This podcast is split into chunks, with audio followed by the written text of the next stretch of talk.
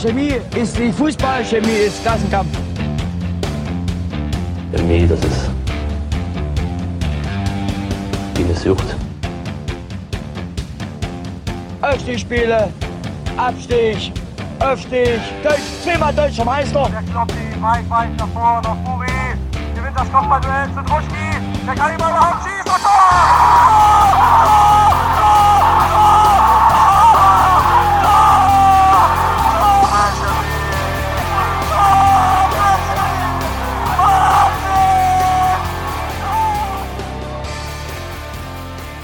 Hallo und herzlich willkommen zur 27. Aufga Auf Ausgabe.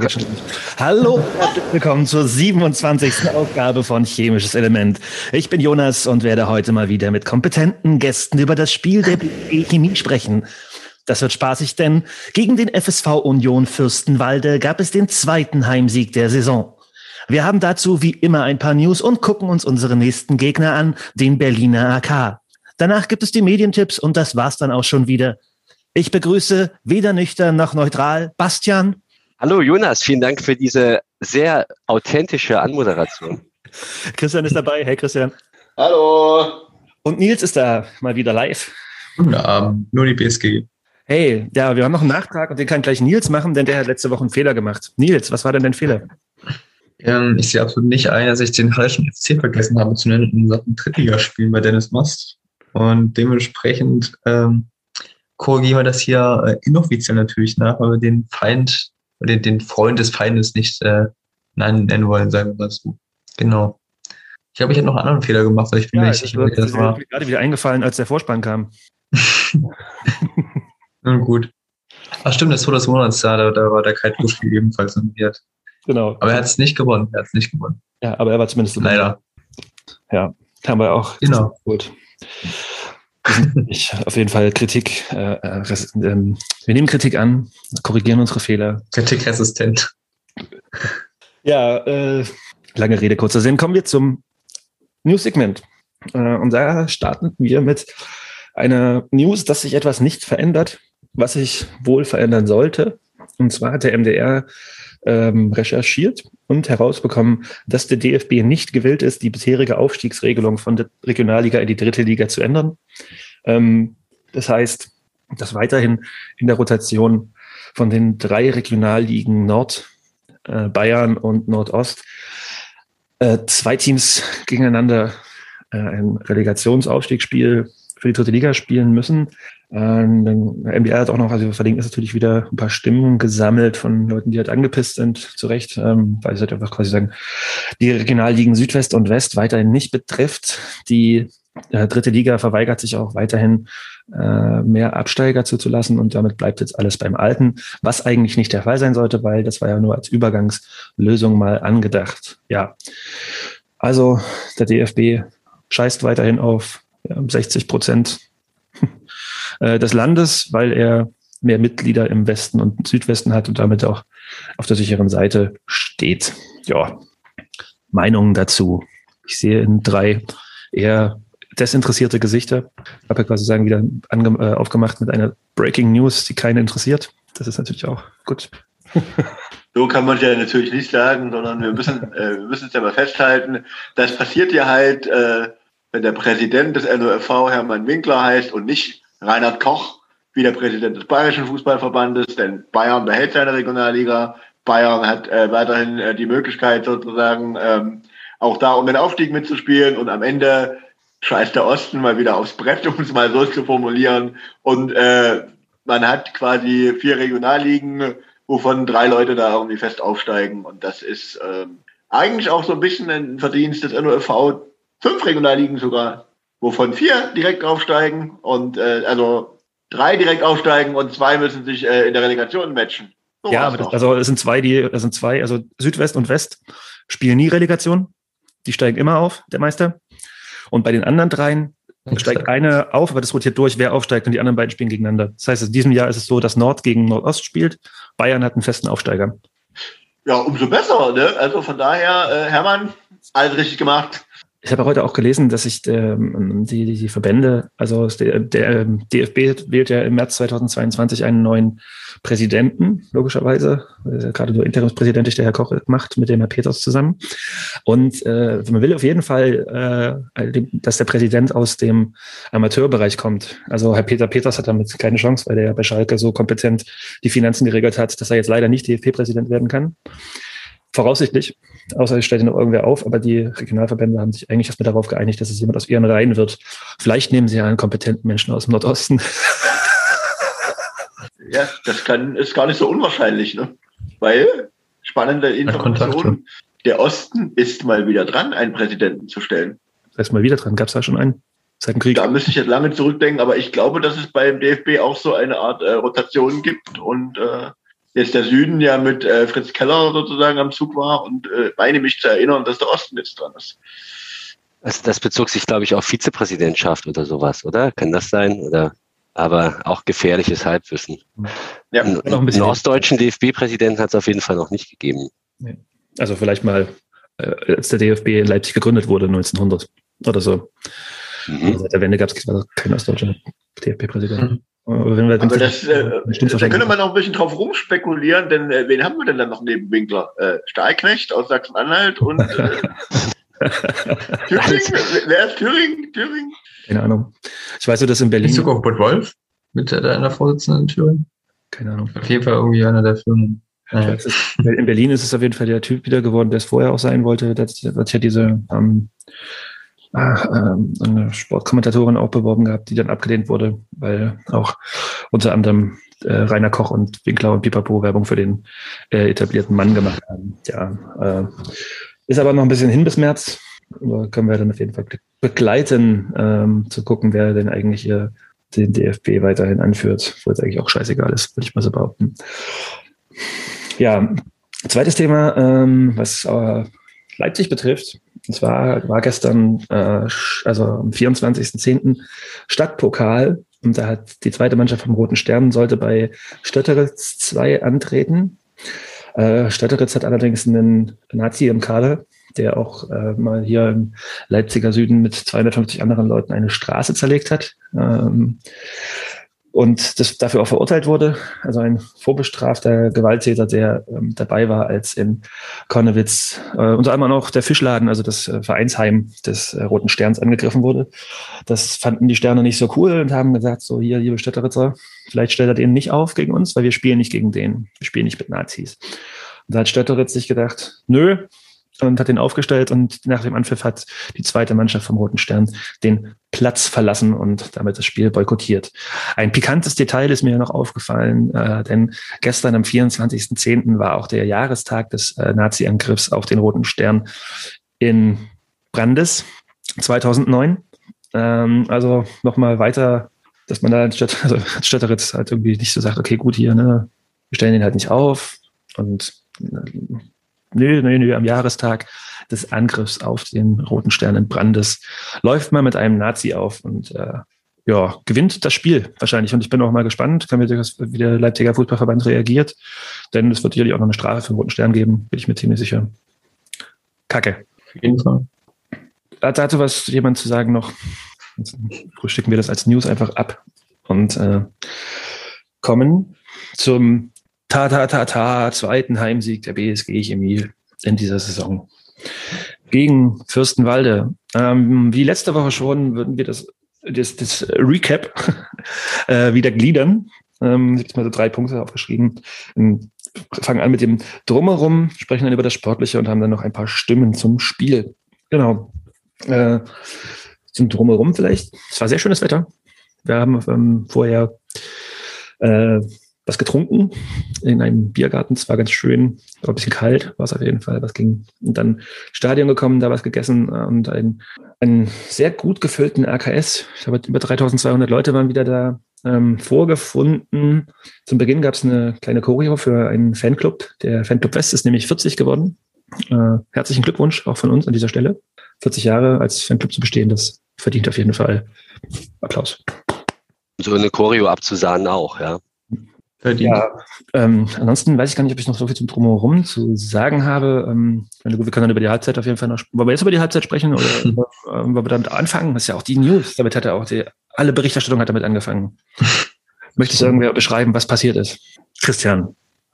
Was soll man dazu kurz sagen? Also ich habe jetzt schon eine ganze Menge äh, Fußballspiele in meinem Leben gesehen. Ich glaube fast 900, aber das ist da eine, also im Stadion, fast 900 im Stadion, ähm, aber dass es da mal eine Durchsage gab, äh, dass ein Schiedsrichter gesucht wird, äh, das ist mir so noch nicht untergekommen, muss ich tatsächlich sagen. Und ähm, jetzt wurde ja schon auch, ähm, sagen wir mal, noch etwas lustiger, indem dann gesagt wurde, die Grundbedingung sei äh, nüchtern und äh, neutral. Da wurde es dann schon schwer, im Holz noch überhaupt jemanden zu finden, der äh, diese Rolle äh, einnehmen könnte. Das chemische, äh, chemische Element hat natürlich äh, stark versucht, Lochi zu überreden, dass er äh, da einspringt. Leider hat Lochi sich nicht getraut, was ich persönlich ein bisschen schade fand, muss ich ganz ehrlich sagen. Aber nichtsdestotrotz ist man äh, scheinbar doch im AKS äh, fündig geworden und hat da einen äh, jungen, 17-jährigen Schiedsrichter aufgegabelt oder beziehungsweise der junge Mann hat sich gemeldet und hatte dann das Vergnügen, ähm, kurz nach seinem Schiedsrichterschein, wenn ich das so richtig gelesen habe, äh, zu einem Regionalliga-Einsatz zu kommen und äh, hat quasi auf der Dammsitzseite äh, gewunken. Das gar nicht mal so schlecht. Also ich kann mich zumindest nicht an äh, irgendwelche eklatant, eklatanten Fehler ähm, erinnern und ich kann mich auch nicht daran erinnern, dass Herr Damsitz äh, große Anstalten gemacht hätte, den äh, jungen Schiedsrichter da in irgendeiner Art und Weise zu bepöbeln. Von daher scheint er seine Sache wirklich verdammt gut zu machen, äh, gemacht zu haben und ähm, da muss man erstmal ganz grundsätzlich sagen, Hut ab äh, vor, vor dem Mut, dann auch da einfach so ganz spontan irgendwie aufzutauchen und zu sagen, ich mache das. Und gleichzeitig ähm, ist das schon äh, eine Geschichte, die, äh, da kann man eine Weile von erzählen. Vielleicht noch mal ein bisschen mehr äh, zum, zur Einordnung für die Leute, die es vielleicht nicht wissen und uns hören. Und zwar hatte ich äh, Schiedsrichter Michael Wilzke wurde kurz vor dem Halbzeitpfiff, äh, Halbzeitpfiff, mein, was ist heute los, den Oberschenkel verletzt und äh, hat es quasi sagen nur noch ganz knapp die Halbzeit geschafft und hat dann gemeint, weiter geht's nicht. Ja, und dann braucht es halt einen neuen zweiten Assistenten, weil der eine Assistent zum Hauptschiedsrichter quasi ähm, ja, befördert wurde in der Situation und da hat sich halt der Paul, ähm, ich will seinen Namen, Paul Ritz heißt Paul Ritz. Paul Ritz hat sich bereit erklärt und da gepfiffen. Ich fand das auf jeden Fall auch sehr bemerkenswert, dass sie den dann vor den Dammsitz gestellt haben und nicht vor den Familienblock da so. Ähm, aber ja, weil die wussten, dass wir da stehen, Jonas. ich glaube aber, dass er lag eher, weil wir halt auf den Damm zugespielt haben. Ja, auf, auf den Norddamm zugespielt haben und deswegen er die Fürstenwalder gewogen hätte sozusagen. Auf jeden Fall hat das jetzt dazu geführt, dass der sein Gegenüber, der andere Schiedsrichterassistent, dem blieben dann die fragwürdigen Winkbewegungen vorbehalten. Also ich kann mich an zwei Szenen erinnern, wo wir felsenfest überzeugt waren, dass das niemals abseits war, wo der abseits gewunken hat. Tja, war zum Glück nicht Paul, sondern sein vermeintlich erfahrener Kollege, der das dann wahrscheinlich schlechter gemacht hat als Paul. Und dafür auch aus dem Familienblock angepöbelt wurde. Tja, das passiert dann. Da werden auch Familienväter fuchsig. Ja, am schlimmsten sind da immer die Kinder, habe ich mir sagen lassen. Ja, haben wir noch was zum Drumherum? Ich weiß nicht, äh, äh Bastian, du warst ja, aber du warst jetzt ähm, ähm, das erste Mal also, mit, oder? Ich, ich habe, äh, ja, ähm, ich durfte zum ersten Mal mit, mit Kindern die Vorzüge des Familienblocks genießen und mit, mit dem gesamten Setting, also die Zuschauer, die Atmosphäre, die Sonne, die Getränke, es hat richtig gut gepasst. Und ich habe mich dann irgendwie in ellenlange Halbzeitgespräche verwickelt und habe äh, hab so unterbewusst, ich habe diese Ansagen gar nicht mitbekommen und unterbewusst habe ich mir aber gedacht, hä, 15 Minuten sind doch jetzt schon lange rum oder so. Dann gucke ich das erste Mal auf eine Uhr und dann war war schon eine halbe Stunde Halbzeitpause. Also völlig jedes Zeitgefühl verloren. Ich habe auch, wie gesagt, die Ansagen nicht mitbekommen. Und äh, während ihr euch da schon gefreut habt über nüchtern und neutral, äh, musste ich mir jetzt erstmal mühsam alle Informationen zusammenklauben. Und ähm, ja, äh, echt irre Geschichte. Und man muss das ja auch so sehen, ähm, wenn du da keinen findest, der da akzeptiert wird und der es machen kann, dann hast du ja auch ein Problem mit Blick auf das Spiel. Dann hätte das äh, normalerweise abgebrochen werden müssen, weil man es ja nicht äh, regelkonform zu Ende bringen kann. Und da könnte man ja sozusagen auch die Diskussion mal aufmachen. Also, das kennt man ja so nicht, äh, weil in höherklassigen liegen ja äh, mindestens vier Schiedsrichter irgendwie da im Einsatz sind. Und ich muss ganz ehrlich sagen, ich war tatsächlich ein bisschen verwundert und habe mir darüber auch bisher äh, noch nie Gedanken gemacht und es mir auch so noch nie aufgefallen, dass das scheinbar in der Regional, Regionalliga nicht Usus ist, dass da äh, vier äh, Schiedsrichter äh, das Gespann stellen und dass, dass es sozusagen keinen vierten Offiziellen an der Seitenlinie gibt. Das ist wirklich interessant. Die, die Institution des vierten Offiziellen, ich habe mich damit jetzt auch beschäftigt, weil es mich einfach interessiert hat. Die ist noch gar nicht so super alt. Also in der Bundesliga kam das dann irgendwann so in den 2000ern auf und selbst in der, in der zweiten Liga noch, noch später, also nach, mit, mit deutlicher Verzögerung. Und in der vierten Liga gibt's das halt gar nicht.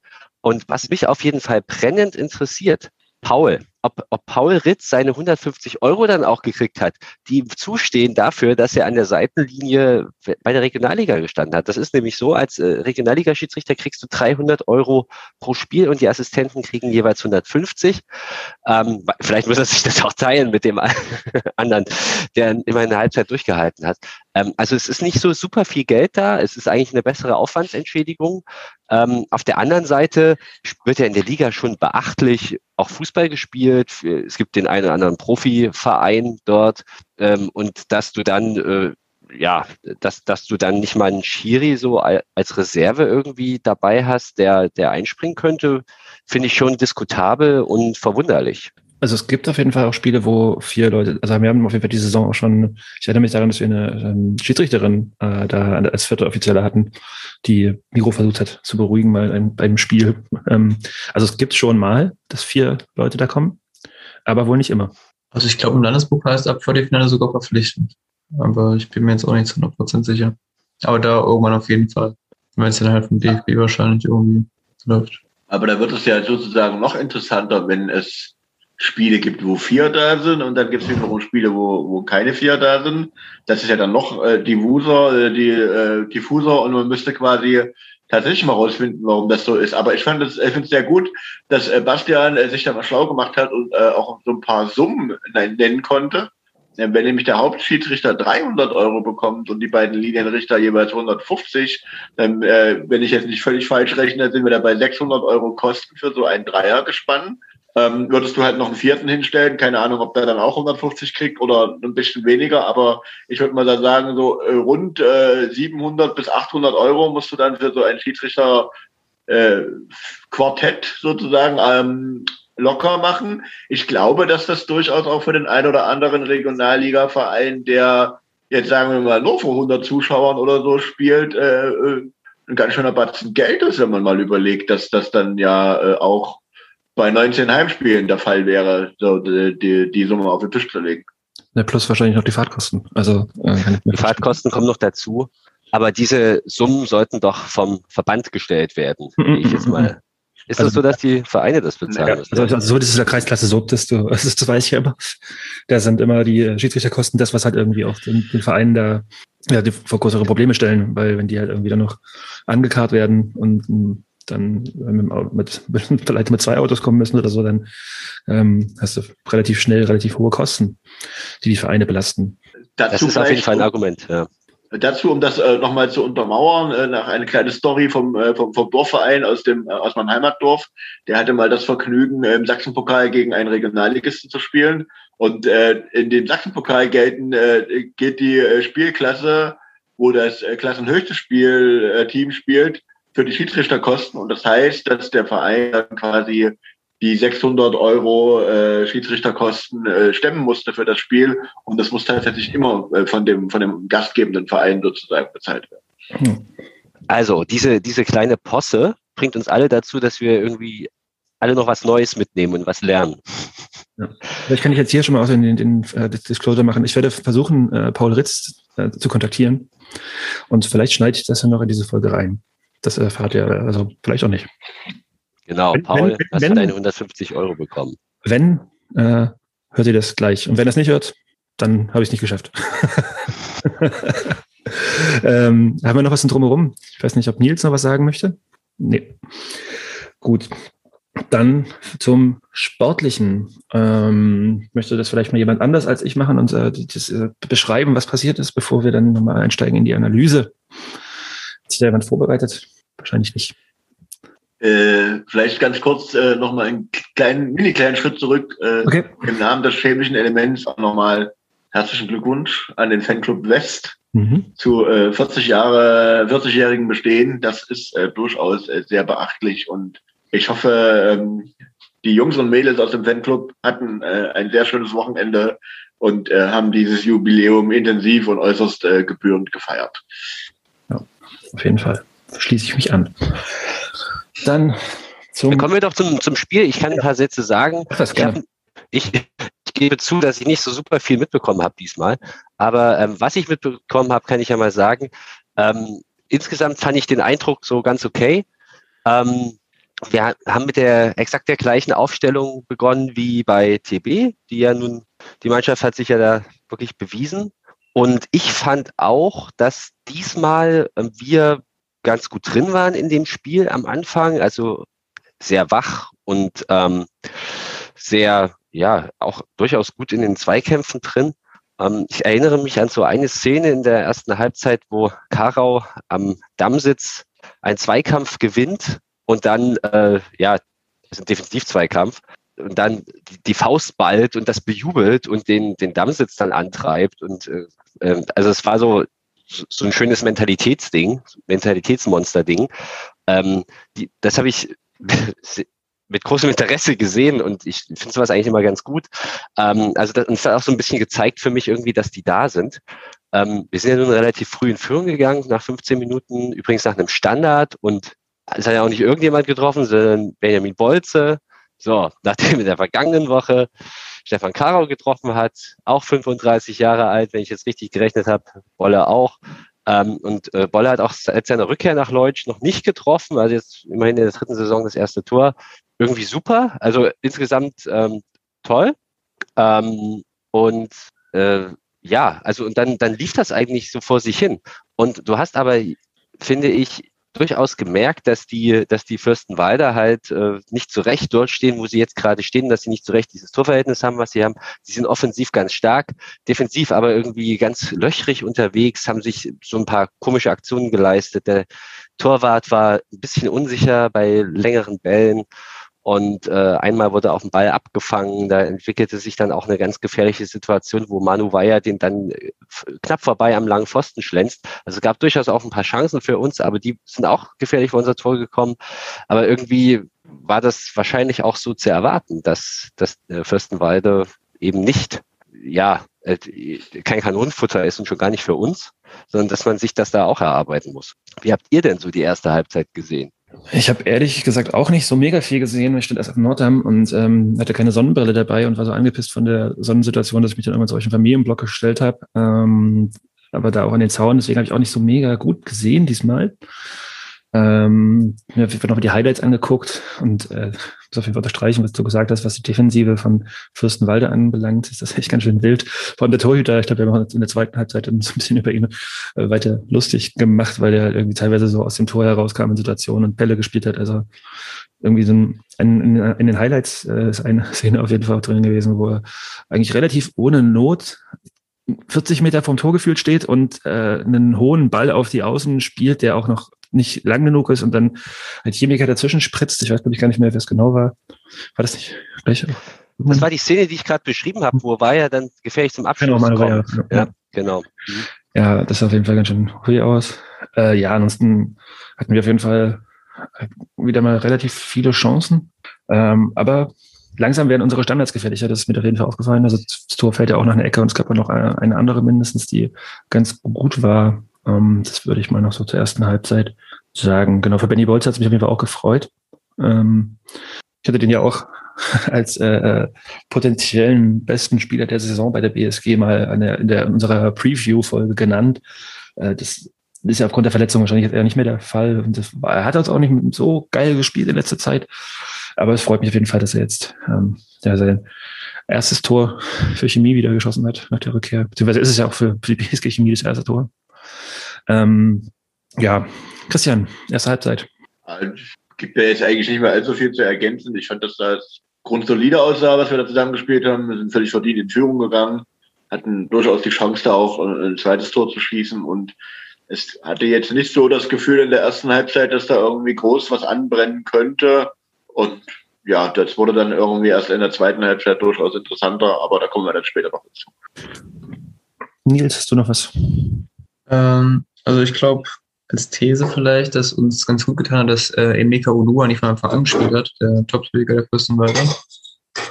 Denn als er reinkam, hat er, glaube ich, ordentlich Betrieb gemacht und der, der hätte unsere Defensive, die ja gerne etwas langsamer ist und auch äh, wahrscheinlich ein bisschen kleiner, der hätte die davor nicht Probleme gestellt. Aber so ähm, hat sich da die erste Halbzeit doch ganz gut angesehen. Ich glaube, auch wenn wir da oft ein bisschen Glück hatten, weil Fürstenwalde war auf jeden Fall nicht chancenlos und hätte vielleicht auch in Führung gehen können mit ein bisschen mehr Glück. Aber letztendlich gehen wir dann doch relativ verdient mit einem einzelnen Sieg in die fast 40 Minuten lange Halbzeitpause. Ja, aus der kommt Chemie dann auch eigentlich wieder besser, würde ich sagen. Und äh, macht dann in der 60. Minute einen schönen Konter. ähm, ja, Florian Brückmann spielt auf Florian Kirstein und es fällt ein Tor, ausnahmsweise mal. Ähm, Bastian, du hast mir geschrieben, dass du noch ein bisschen mehr über die Symbiose der beiden äh, sprechen wolltest. Willst du das gleich Symbiose, ja, Symbiose ist genau das richtige Stichwort. Danke, dass, dass du mir jetzt hier das, äh, das Wort gleich erteilst. Ähm, ähm, hatte ich ja äh, kürzlich schon mal angesprochen, dass äh, Brügge und Kirsche aktuell so unsere Lebensversicherung irgendwie sind. Ähm, und äh, ja, in den letzten Spielen gab es verdächtig oft diese, dieses Zusammenspiel, das dann auch vom Torerfolg gekrönt war. Ähm, ich möchte das auch sehr gerne mal mit ein paar ähm, Zahlen untermauern. Wir waren gerade beim Thema These. Ich stelle jetzt auch mal eine These auf. Da haben sich zwei nicht gesucht und gefunden. Ähm, also Brücke und Kirche für mich kongeniales Duo. Ähm, äh, Brückmann hat jetzt insgesamt fünf Torvorlagen gemacht und davon hat er dreimal für Kirscher aufgelegt. Und Kirscher hat seinerseits vier Tore gemacht in der Liga und davon eben dreimal nach Vorarbeit von Florian Brückmann. Also diese, diese Kombination steiler Ball oder langer Ball auf ähm, ähm, und der schließt dann recht zügig und recht gefährlich ab. Das haben wir jetzt schon öfter gesehen, also fast schon Schema F im Chemieangriff. Und ähm, ja, ich finde es schon bemerkenswert, ähm, welche Qualität äh, Brückmann, klar, erzählen wir jetzt nicht zum ersten Mal da reinbringt. Also der hat ein gutes Auge, der sieht dann die freien Räume und der spielt dann halt auch steile Bälle, die auch äh, ankommen und gefährlich sind. Und, und Kirsche sprint, sprintet da dann einfach hin und äh, idealerweise denkt er nicht viel nach und hämmert das Ding dann rein, so wie es jetzt halt gestern wieder passiert ist, beziehungsweise am Sonntag gegen Fürstenwalde. Und ähm, wenn, wenn ihr mir das vor einem Jahr erzählt hättet oder so, ich meine, ihr, ihr wisst das ja alle, dass ich äh, anfangs, das muss ich jetzt auch ganz ehrlich sagen, ich war überhaupt kein Kirsche-Fan. Und ähm, ich habe auch lange gehadert und geschimpft vielleicht auch mal. Wenn mir das jemand von einem guten Jahr gesagt hätte, dass äh, dass der unser Top-Torjäger sein wird. Natürlich jetzt auch verletzungsbedingt von, der, von den anderen Stürmern, aber dass er auch vom Tor so so an Qualität zulegt und dass er an Gefahr zulegt, hätte ich nicht gedacht und äh, finde das aktuell echt eine, eine tolle Entwicklung, die er genommen hat. Und ich finde wirklich, dass sich die beiden in der jetzigen Phase richtig gut ergänzen. Und das macht richtig Spaß, ja. Und einen Satz noch zu Florian Brückmann, der hat in den letzten fünf Spielen in Folge jeweils immer mindestens oder genau einen Scorerpunkt gesammelt.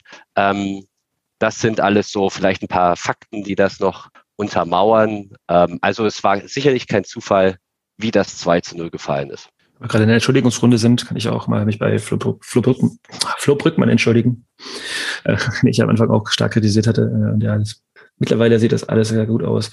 Ähm, eine Sache, die du jetzt noch nicht gesagt hast, die man aber unterstreichen sollte, ist auch die Art und Weise, wie sich Flo Kirstein da durchsetzt.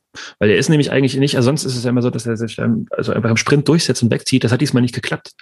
Ähm, denn der Verteidiger von Fürstenwalde kommt dran, aber er stellt den Körper so gut dazwischen, dass er halt dann doch halbwegs unbedrängt abschließen kann und das macht auch wieder schön, fand ich. Sehr der Zweikampf war ja genau auf unserer Höhe, wo wir standen. Mhm. Und im ersten Moment habe ich wirklich gedacht, öh, der wird ganz schön krass behagt. Der wird jetzt entweder abgedrängt oder er verliert den Ball. Ich hätte nicht gedacht, dass sich Kirche da durchsetzt. Mhm. Ähm, also alle Achtung. Mhm. Ja, das war wie gesagt in der 59. Minute, also eine gute Stunde gespielt. Ähm, und dann kam kurz danach eine Riesenchance von Dennis Jebel, ähm, der auch relativ frei zum Abschluss kommt, nach einem schönen Konter wieder. Und Jean-Marie Plath heißt der junge Mann im Tor äh, von Fürstenwalde, den wir gerade schon, über die wir uns lange äh, viel lustig gemacht haben. Äh, der hat da auf jeden Fall eine Par äh, Parade ausgepackt. Die war krass. Also da kriegt er halt irgendwie noch ganz im letzten Moment die Hand hoch. Und also ich habe den schon drin gesehen auf jeden Fall und äh, sehr geflucht. Weil wenn wir das 3-0 machen, ist das Ding auf jeden Fall durch. Ähm, ja, natürlich war es nicht so. Und es wurde nochmal sehr, sehr eng. In der 75. Minute, nee, Quatsch, in der 79. Nee, später. Ach man, gut vorbereitet. In der 84. Minute war es. da fiel das 2 zu 1 ähm, durch Montero. Ähm, ja, ich habe das ehrlich gesagt weder auf, also im Stadion richtig gesehen, noch auf den TV-Bildern erkannt, weil der Schatten auf, dem, auf der Seite des Spielfelds durch die Bäume so komisch war, dass man da nicht viel gesehen hat. Ähm, hat ihn auf jeden Fall irgendwie ziemlich in den Winkel geschweißt, hat zumindest der Trainer auch auf der Pressekonferenz gesagt danach. Also der muss es besser gesehen haben als ich. ja, und dann hat Chemie nochmal ganz schön geschwommen. Ähm, aber lass uns mal über das Gegentor reden, weil ähm, du hast recht, man kann es unglaublich schlecht gesehen, auch auf den TV-Bildern. Man muss es sich ganz oft angucken und dann hat man eine Idee, wie dieses Tor gefallen ist. Und das ist tatsächlich so, dass die Fürstenwalder dann sich so vier, fünf Mal den Ball an der Strafraumkante bei uns zuspielen können, ohne nennenswert bedrängt zu werden. Also wir sind in dieser Szene sehr passiv. Und der Riedel Montero trifft den dann natürlich auch perfekt und hämmert den in den Winkel, kannst du nichts machen als Benny Bellot. Und ähm, aber irgendwie das, das äh, Zweikampfverhalten kurz vor diesem Abschluss, wo die es sind vier, fünf Offensivkräfte, glaube ich, von, oder mehrere Offensivkräfte auf jeden Fall von Fürstenweide beteiligt, ohne nennenswert gestört zu werden. So ein bisschen zu einfach. Die haben sich da durchkombiniert, sah es ein bisschen fahrlässig aus. Schade. Ja, Benny Ballard ist ein gutes Stichwort, weil der dann nämlich noch eine Riesenchance verhindert hat. Ähm, also hat quasi sagen Chemie mal wieder den äh, Arsch gerettet. Ähm, sah am Anfang hat es nicht so gut, äh, nicht so aus, als ob er einen guten Tag hatte. Also die erste Halbzeit hat er ein paar Sachen von ihm gemacht, die ich von ihm selten sehe.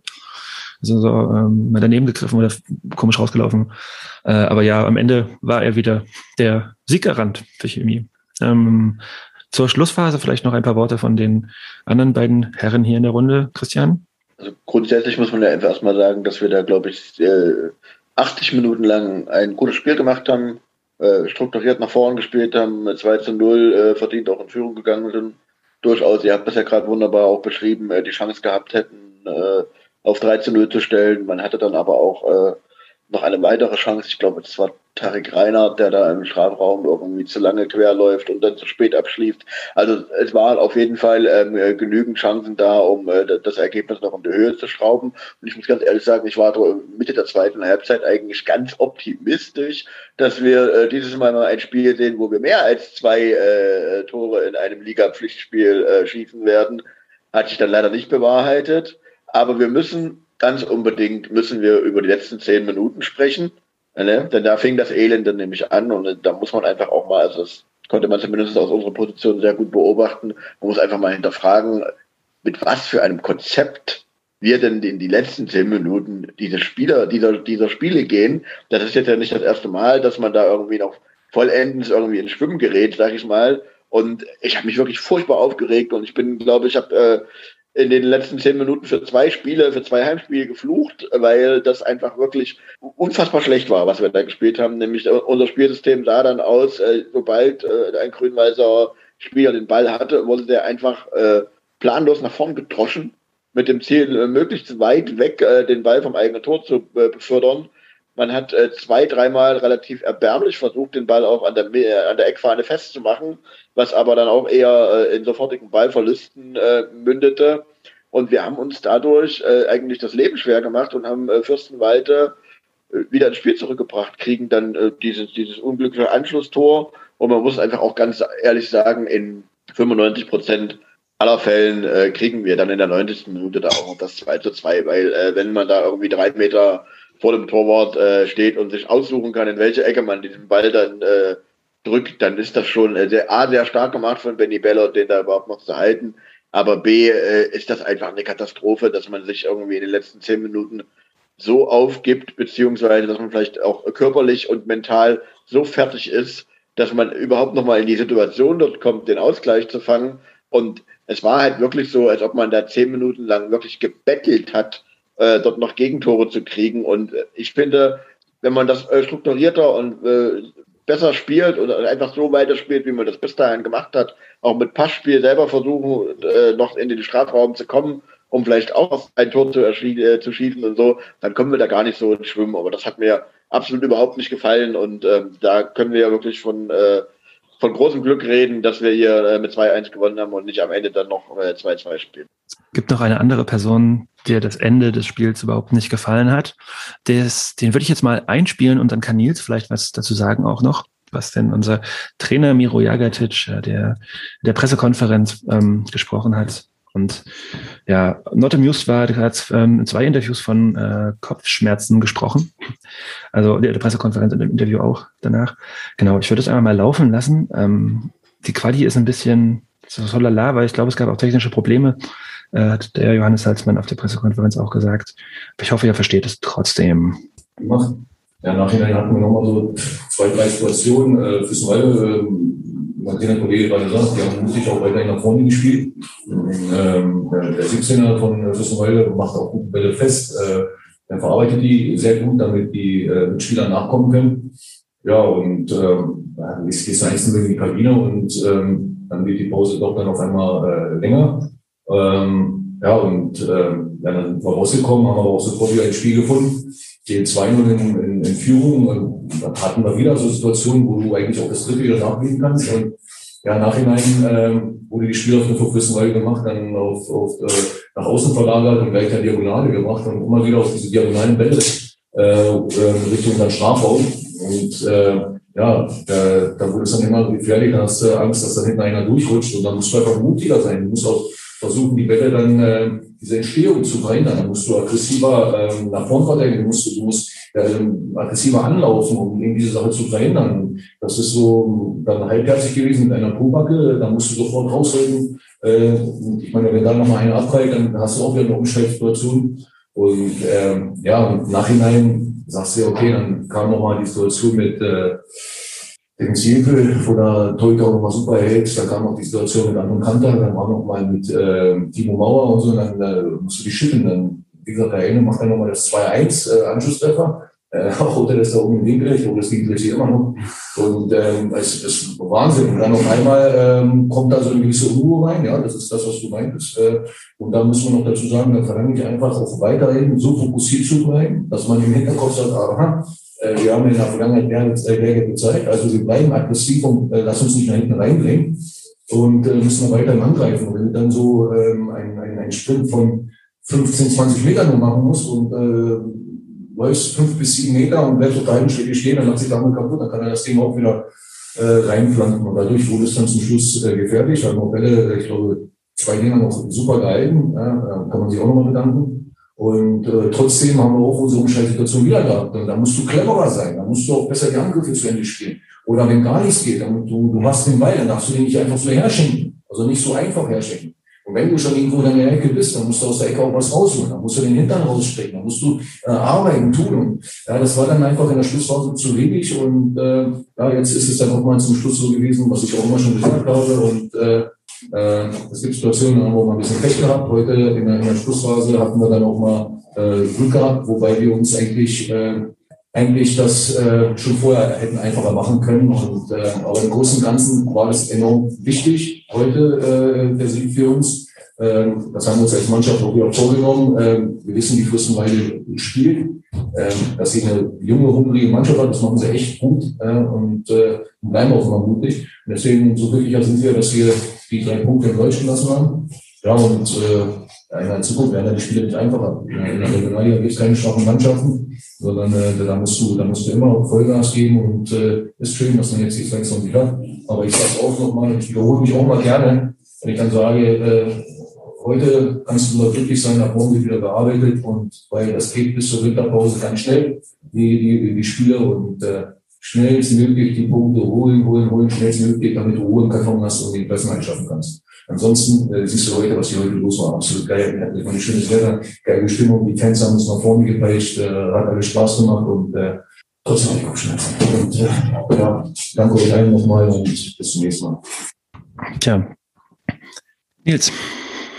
Ja, ich glaube, da war Heimsieg auf einer Arschbacke schon ein ziemlich gutes Stichwort von Miro. Ähm, Gerade die letzten 10, 15 Minuten hatte schon sehr viele Auerbach-Vibes. Einfach auch die letzte Szene, die dann Benny per Fußabwehr noch parieren konnte. Ähm, wie Luis anläuft, hat mich sehr an Auerbach erinnert, so halbherzig, äh, nicht wirklich die Beine nachgegangen, sondern einfach nur so dahergelaufen. Dann verlieren wir drei, vier wichtige Zweikämpfe und dabei kommt irgendwie äh, zum Stürmer, der den eigentlich recht gut sogar aufs Tor bringt, aber Benny Ballard äh, anscheinend ein Tick besser nochmal als der Stürmer gewesen. So ging es eigentlich auch, ja, die letzten zehn Minuten. Wir haben total viele Zweikämpfe verloren, die wir zuvor eigentlich gewonnen hätten oder gewonnen haben. Und dann äh, kommen wir eigentlich auch gar nicht mehr, vielleicht ein, zwei Mal noch in die gegnerische Hälfte überhaupt rein und tun auch gar nichts mehr für die Last. Und das hat mir auf jeden Fall nicht geschmeckt. Und so hätten wir uns auf jeden Fall über den Unterschied nicht beschweren dürfen, ähm, weil wir kennen es ja genauso wie zum Beispiel beim BFC, da haben wir die letzte Viertelstunde eigentlich auch dominiert, hatten genug Chancen zum Ausgleich, aber letztendlich haben wir kein Tor gemacht. Und so genauso ging es Fürstenwalde. Also diesmal war es glücklich auf unserer Seite. Und am Ende stehen dann doch Gott sei Dank die drei Punkte für die BSG Chemie. Gute Zusammenfassung und vielleicht auch gute Schlussworte. Ich würde auf jeden Fall nochmal unterstreichen wollen, dass wir gewonnen haben zu Hause. Hey. Und äh, ich habe mich auf jeden Fall also geärgert, geärgert, geärgert. Und dann habe ich aber auf den Hüften in Nordheim ge äh, geguckt und die Mannschaft auch mitgefeiert und mich dann gefreut. Und äh, bin sehr zufrieden. Dann doch jetzt, dass wir drei Punkte haben und das ist erstmal das Wichtigste. So, und man muss auch festhalten, es war erst der zweite Heimspiel, äh, Heimspielsieg, mhm. Heimsieg nach ähm, vielen vergeblichen Anläufen, auch gegen Mannschaften, die nicht ganz weit oben in der Tabelle stehen. Insofern, ja, Union Fürstenwalde musste auch erstmal schlagen. So, müssen wir auch erstmal zu Hause schlagen. Insofern, Ende gut, alles gut. Wenn man noch bedenkt, dass wir nach wie vor ja noch ohne äh, Vibululu und Buri unterwegs gewesen sind, dann äh, war das sehr, sehr wichtig, dass wir die Punkte mitgenommen haben. Sehr, sehr wichtig, dass wir den zweiten Sieg in Folge holen konnten um uns einfach auch ein bisschen im Mittelfeld äh, zu festigen. Und ja, das lässt äh, mich zumindest deutlich optimistischer in die Zukunft blicken, als das noch äh, vor zwei äh, Podcast-Folgen der Fall war. Eine, genau. eine, letzte Frage vielleicht noch. Hat einer von euch Dennis Mast beobachtet, wie der so gespielt hat? Der war ja jetzt auch ein ähm, bisschen länger auf dem Feld. Ähm, ich glaube, ich gucke nach. Beobachtest du viel gesagt? In zehn, zehn Minuten, also in der 82. kam Flo Brückmann ins, äh, also ich hätte es mir vorgenommen, aber ich habe es nicht geschafft. Kann aber auch daran liegen, dass er keine wirklichen Ballaktionen hatte. Und Nils hat das ja ganz toll zusammengefasst. Das muss jetzt auch gar nicht an ihm gelegen haben oder so. Aber die Struktur unseres Spiels war ja, war ja völlig zerstört. Und wir waren nur noch in der Defensive mhm. und lang nach vorne und dann war der Ball sofort wieder weg. Also weiß ich nicht, ob das jetzt nun gerade sein Spiel ist, in den letzten zehn Minuten da irgendwie Bälle zu halten oder so. Ähm, ja, ja, gut, dann würde ich. Kern, ja? Das ist der Kern. Äh, wir schlagen den Ball nur nach vorne und dann kann man das natürlich auch schwer beurteilen, äh, wenn äh, wie Mast sich dann die letzten acht Minuten danach gemacht hat, zumal er ja mit mit der Rückennummer 10 ja fast schon äh, die Spielmacherposition bekleidet, sage ich mal. Und äh, wir haben einfach in den letzten zehn Minuten äh, nicht wirklich viel Spiel gemacht. Dann würde ich die letzten Worte zu dem Spiel ähm, einer ähm, dem jungen 17-jährigen Paul Rist äh, geben. Der hat nämlich mit dem MDR gesprochen. Paul Ritz. Paul Ritz, oh Mann, ja, meine ich einen Namen. Es tut mir leid, lieber Paul. ähm, genau, der hat mit dem MDR gesprochen und das hören wir uns nochmal an, was er da gesagt hat. Und danach kommt noch ein bisschen äh, eine, eine ziemlich doofe Frage an Miro, die er sehr gekonnt beantwortet. Das habe ich auch, das lasse ich auch mit drin. Herr Ritz, wie haben Sie den Moment heute erlebt, als der Stadionsprecher einen neuen Schiedsrichter ausgerufen hat? ja, tatsächlich hatte ich da zu dem Zeitpunkt eine rote Brause in der Hand und eine Bratwurst. Und eigentlich hatte ich spaßeshalber zu meinem Vater gesagt, ja, okay, dann gehe ich einfach mal rüber und frage mal nach, ob ich genommen werde. Und letztendlich habe ich mich durchgesetzt, weil ich dieses Jahr gerade erst in den Förderkader aufgestiegen bin. Glück, einfach nur Glück. Haben Sie in Ihrer etwas längeren Karriere schon mal so eine lange Halbzeitpause erlebt wie heute? Äh, wir haben, mussten in der Halbzeitpause auch darüber lachen, weil also sowas habe ich auch in meiner Karriere noch nicht erlebt. Ne? dass hier, wir waren jetzt drinnen, wir haben es nicht gesehen, hier wurde irgendwie ein Schiedsrichter ausgerufen, wahrscheinlich im Stadion, ne, von den Fans. Und, aber der Junge, der hat das gut gemacht, glaube ich, kann man nichts vorwerfen. Ich glaube, der hat heute oder noch eine Weile was zu erzählen. Wie war denn der Moment, als Sie hier rausgekommen sind und plötzlich 3000 Fans hier auf der Tribüne sind, wo Sie normalerweise stehen? Wie hat es sich angefühlt? Unbeschreiblich. Also das ist, sonst pfeift man immer so vor 25, 30, vielleicht, wenn es mal gut kommt, 40 Zuschauern. Und dann so eine Kulisse und als sie dann auch noch applaudiert haben, das war natürlich einfach einfach nur geil. Einfach nur ein schönes Gefühl und ja, hat Spaß gemacht. Sie haben ja auch nach dem Spiel also Gratulationen bekommen, Hände schütteln. Was haben die Spieler gesagt? Was haben die anderen Chiris gesagt? Auf jeden Fall erstmal danke, dass sie eingesprungen sind. Oder besser gesagt, du, wir sind ja im Sport. Und äh, ja, dann halt gute Leistungen und cool, dass du da warst und sowas. Genau. Ist es hier jetzt hier in ein paar Jahren wieder zu fighten? Die Halbzeitpause hat heute 38 Minuten und 16 Sekunden gedauert. Ihre Mannschaft ist besser aus der Halbzeit rausgekommen. Würden Sie dafür plädieren, dass man Halbzeiten in Zukunft generell verlängert? Ja, bis auf die letzten 16 Sekunden, die sind dann nicht zu lang. Alles klar. Ja, äh, am Ende zwischendurch war noch Benny Bolze, das hatte ich vergessen, der auch sagt, dass er in seiner langen Karriere sowas noch nicht erlebt hat. Äh, sehr gut, dass der MDR auch nochmal Diskussionen, die gerade den Weltfußball bewegen, aufgreift und in der Regionalliga nachfragt, was äh, unser Trainer von Verlängerung der Halbzeitpause äh, finden, äh, hält. Ja. Der Praktikant leider die Halbzeitpause gestoppen lassen hat muss. ja. Wie die da drauf gekommen sind, ist so, naja. Naja, gut, du wirst, die werden ja aufgenommen haben und dann kannst du auf den Timecode gucken. Also, das ist ja gut. Ja. Haben wir vielleicht schlaue Praktikanten. Schlauer als unsere. jo, äh, das zum Fürstenwalde-Spiel. Ähm, Chemie gewinnt mit 2-1. Punkt. Also, wir blicken nach, äh, mal auf den restlichen, äh, die restlichen Spiele äh, der Regionalliga Nordost. Ähm, es waren nämlich nicht wenige, mal wieder. Ähm, denn es gab ja noch nach unserer Aufnahme letzte Woche zwei Nachholspiele. Äh, da schlägt Altkliniker Halberstadt mit 3 zu 0. Das, also Statement-Sieg des äh, vermeintlichen äh, Mitaufstiegsfavoriten. Das hat er dann am Samstag schlechter gemacht, aber da kommen wir gleich drauf. Denn ich möchte auf jeden Fall nicht äh, verpassen, über ähm, das Spitzenspiel zwischen dem Chemnitzer FC und Energie Cottbus zu sprechen. Das habe ich so mit einem Auge live verfolgt letzte Woche Mittwoch, weil wir hatten nämlich gerade Redaktionssitzung gemacht und äh, es lief und äh, es gab gerade eine nicht unspannende Antwort, aber dann fiel in der 95. Minute der Ausgleichstreffer für den CFC äh, und ich musste sehr laut lachen sehr gehässig lachen auf jeden Fall und hat damit ein bisschen die Sitzung gesprengt. Es tut mir nochmal leid an dieser Stelle. er brach lachend zusammen. Ja? Er hat nicht nur gehässig gelacht, er ist lachend zusammengebrochen.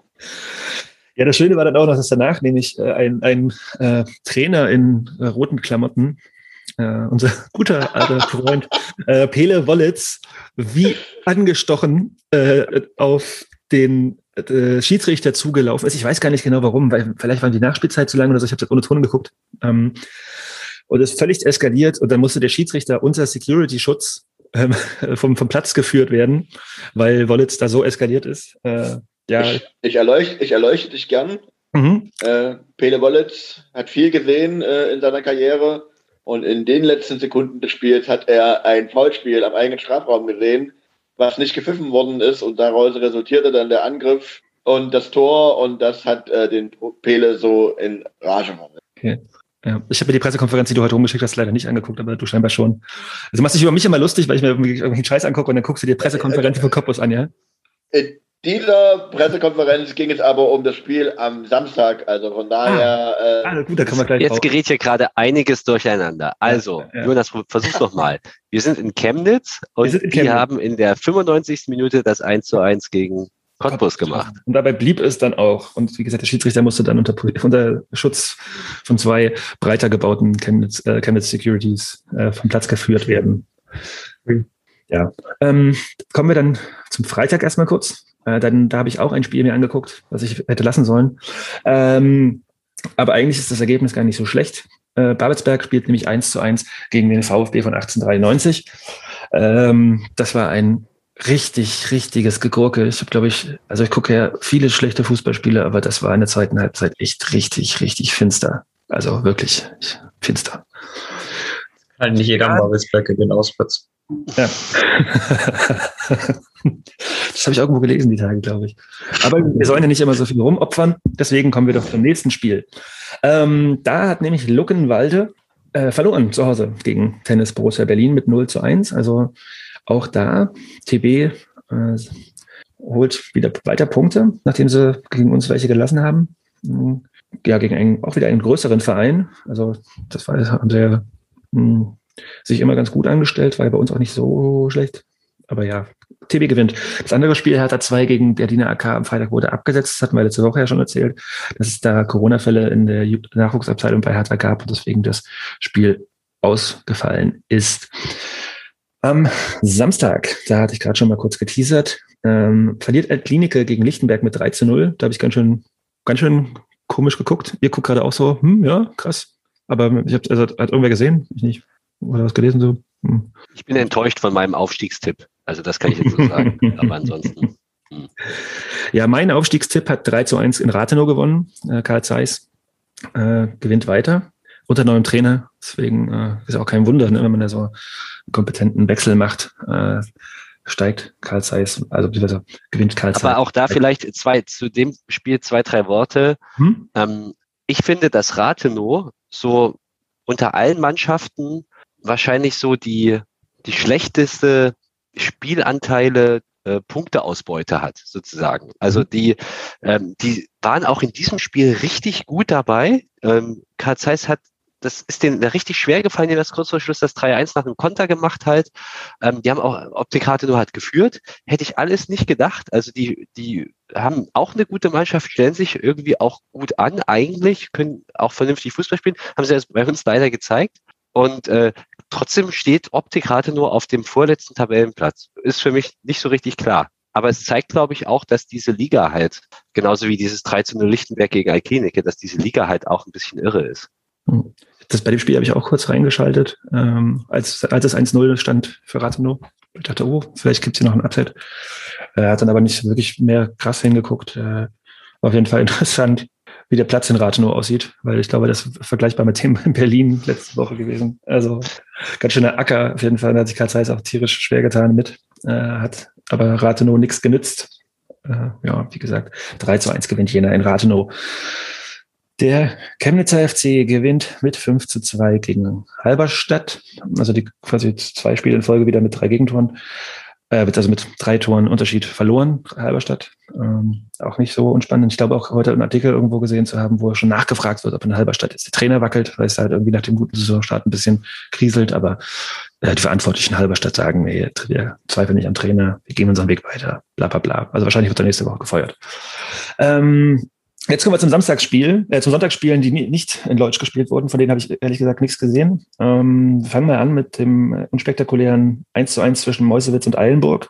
Ja, ähm, das ist eigentlich auch eine nicht unschöne Punkteteilung für uns. Denn damit bleiben beide Teams da unten drin. Auf die Tabelle gucken wir gleich. Oder kann ich mal kurz gucken. Also äh, Meuselwitz steht damit weiterhin auf Platz 17 mit 10 Punkten nach 15 Spielen.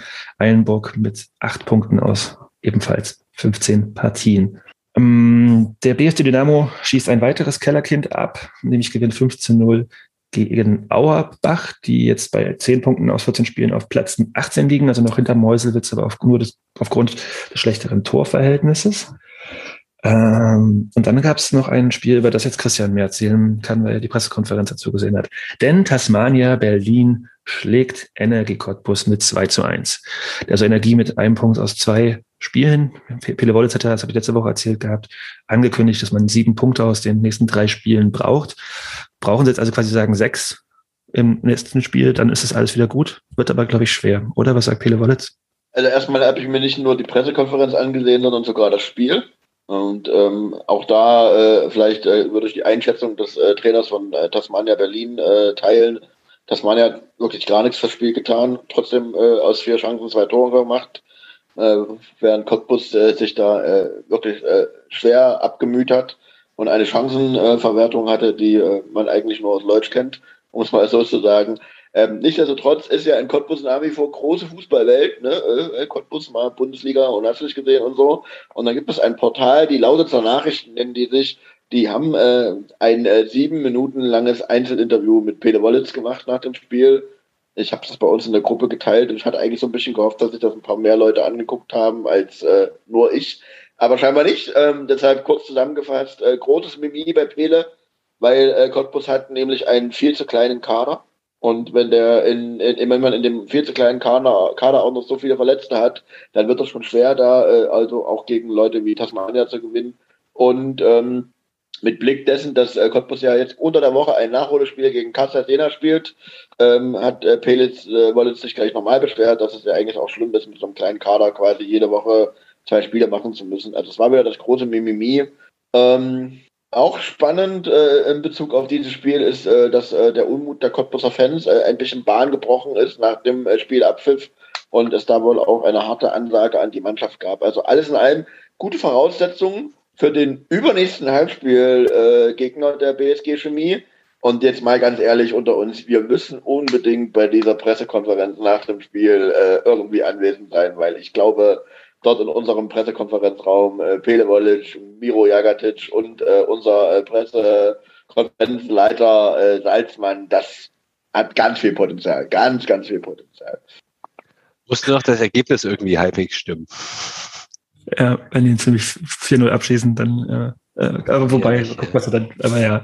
Äh, so what, auf jeden Fall, kommt mal auf die Tabelle. Äh, also ihr habt noch irgendwas so, äh, ich meine, ja, Energie Cottbus. Ähm, was dazu sagen, ja. Mich, nein, also gar nicht, aber mich, äh, ich, ich, ich habe auch mitbekommen, dass Wollitz seit ein paar Wochen schon wieder so ein bisschen aufgeregt ist und nervös. Und zuerst war das ja wegen dieser, weil so viele Spiele auf einmal, ja, und jetzt, jetzt ist es halt auf einmal der Kader. Und das ist interessant, weil tatsächlich äh, haben die beim letzten Spiel wohl nur 15 Spieler gehabt.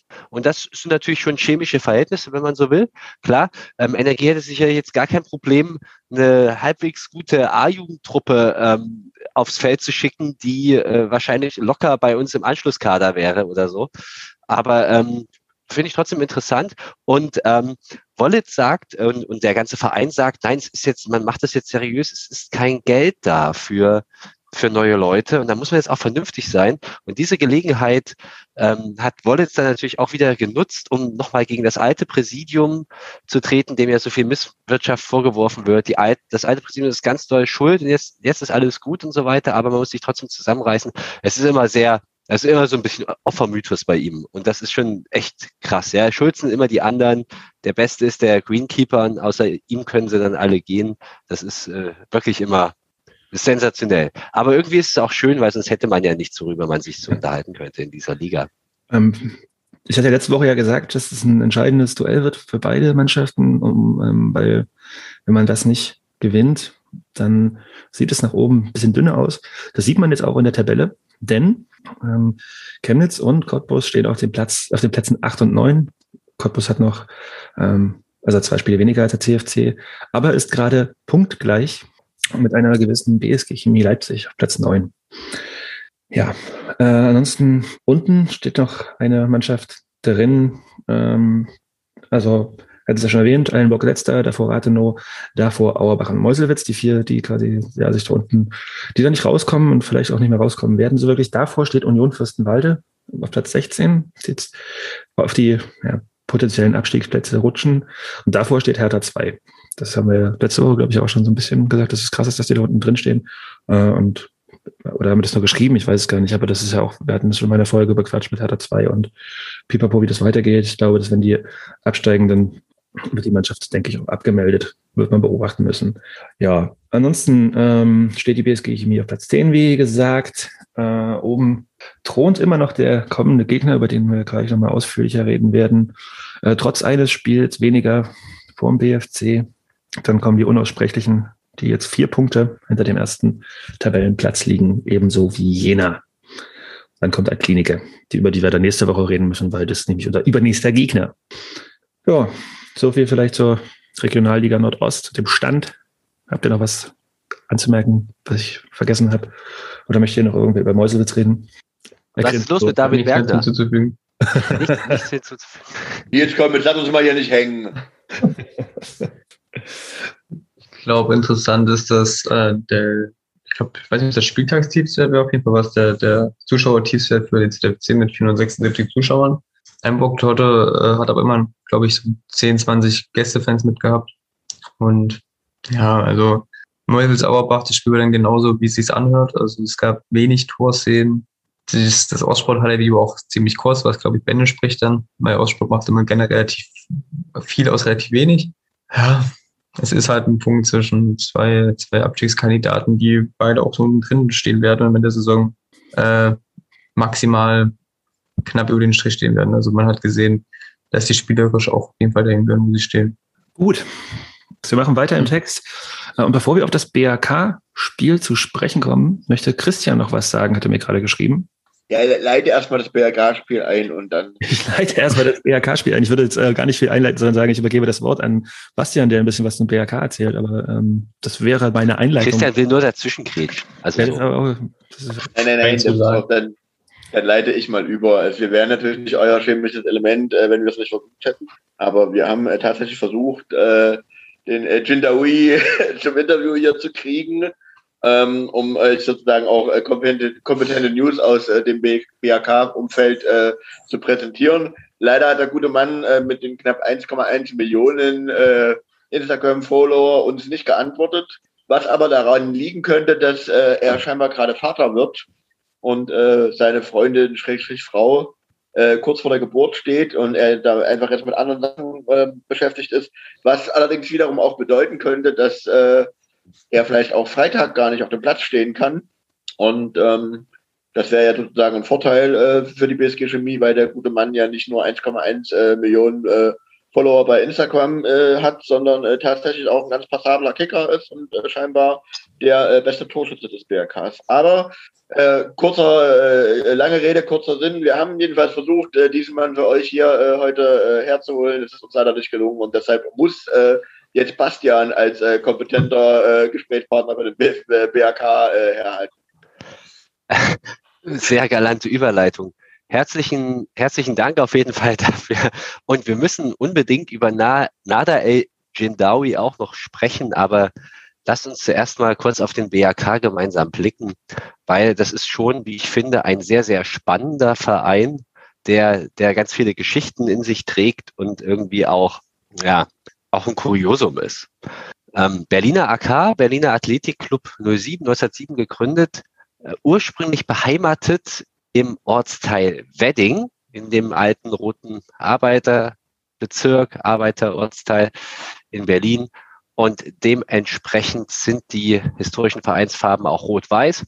Und im Prinzip, ja, hat dieser Verein sehr, sehr lange Zeit unter Ausschluss der ich sage jetzt mal, der, der größeren sportlichen Klasse ähm, Fußball gespielt und erst in den 90er Jahren dann wirklich an ja, äh, so einen kleinen Durchmarsch gestartet und ähm, ist dann von den unteren Klassen so in den, ja, ans Unterhaus des Profifußballs angeklopft.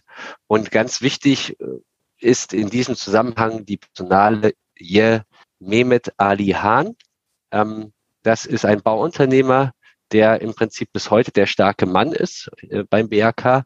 Der ist seit 20 Jahren dabei, ziemlich genau 20 Jahre jetzt. Ähm, ist so ein Selfmade-Mann, ganz interessante Person, wie ich finde, weil wenn man den mal sprechen hört, ähm, der spricht sehr gebrochenes Deutsch. Also man muss sich richtig konzentrieren, um ihm zuzuhören. Der ist, ähm, ähm, ich glaube, mit, mit 14 oder so oder mit 11 irgendwie sowas in die Richtung nach Deutschland gekommen und ähm, hat sich dann da mit seinen eigenen Händen, ganz klassisch hier alles aufgebaut, hat nach der Wende, also nach der Wiedervereinigung, eine eigene Baufirma gegründet und die ist mittlerweile mehrere hundert Beschäftigte stark. Und ich glaube, das läuft auch ganz gut, wenn man sich durch Berlin aufmerksam bewegt, äh, ist es auch gar, gar nicht so schwer, da irgendwie so Hahn-Baufahrzeuge zu entdecken. Also ich glaube, das Business läuft auch wirklich gut. Und äh, da scheint es auch genug abzuwerfen, um in den BAK zu investieren. Der ist ja, wie gesagt, seit 20 Jahren so aktiv als größerer Sponsor, als Mäzen, wie man es auch immer nennen will, war lange Zeit Präsident. Und seitdem versucht im Prinzip der BAK, ja, die dritte Kraft in Berlin zu werden. Das klappt natürlich irgendwie immer nicht so richtig. Ähm, es hat nie so richtig geklappt, wie er sich das vorgestellt hat. Ähm, Mehmet Ali Hahn, klar, ist ein, äh, der hat türkische Wurzeln und dementsprechend ist der Verein auch ähm, da hat, hat er so quasi ist so anschlussfähig in diese Community, ähm, hat es trotzdem nie so richtig geschafft, viele Zuschauer zu ziehen, anders als vielleicht mal eine Zeit lang Türkimspor in Berlin. Zwischenzeitlich, das ist ganz kurios, hat sich der Verein sogar mal umbenannt. Der hieß dann nicht Berliner Athletikclub, sondern Berlin Ankaraspor hat sich da dann sogar die äh, Vereinsfarben, also AK, Berliner Ankaraspor, hat äh, sogar die Vereinsfarben gewechselt von Rot-Weiß zu Blau-Weiß, weil man eine Kooperation mit Ankaraspor irgendwo da in, in äh, ich weiß gar nicht, also genau, das ist ein türkischer Erstligist gewesen. Ähm, die Kooperation hielt aber, glaube ich, nur so ein, zwei Jahre und dann äh, war der BAK hoch verschuldet, weil er irgendwas zurückzahlen sollte. Die Kooperation wurde ausge, äh, aufgekündigt und äh, ja, dann äh, ja, ist einmal mehr Alihan eingesprungen, Mehmet Alihan, Entschuldigung.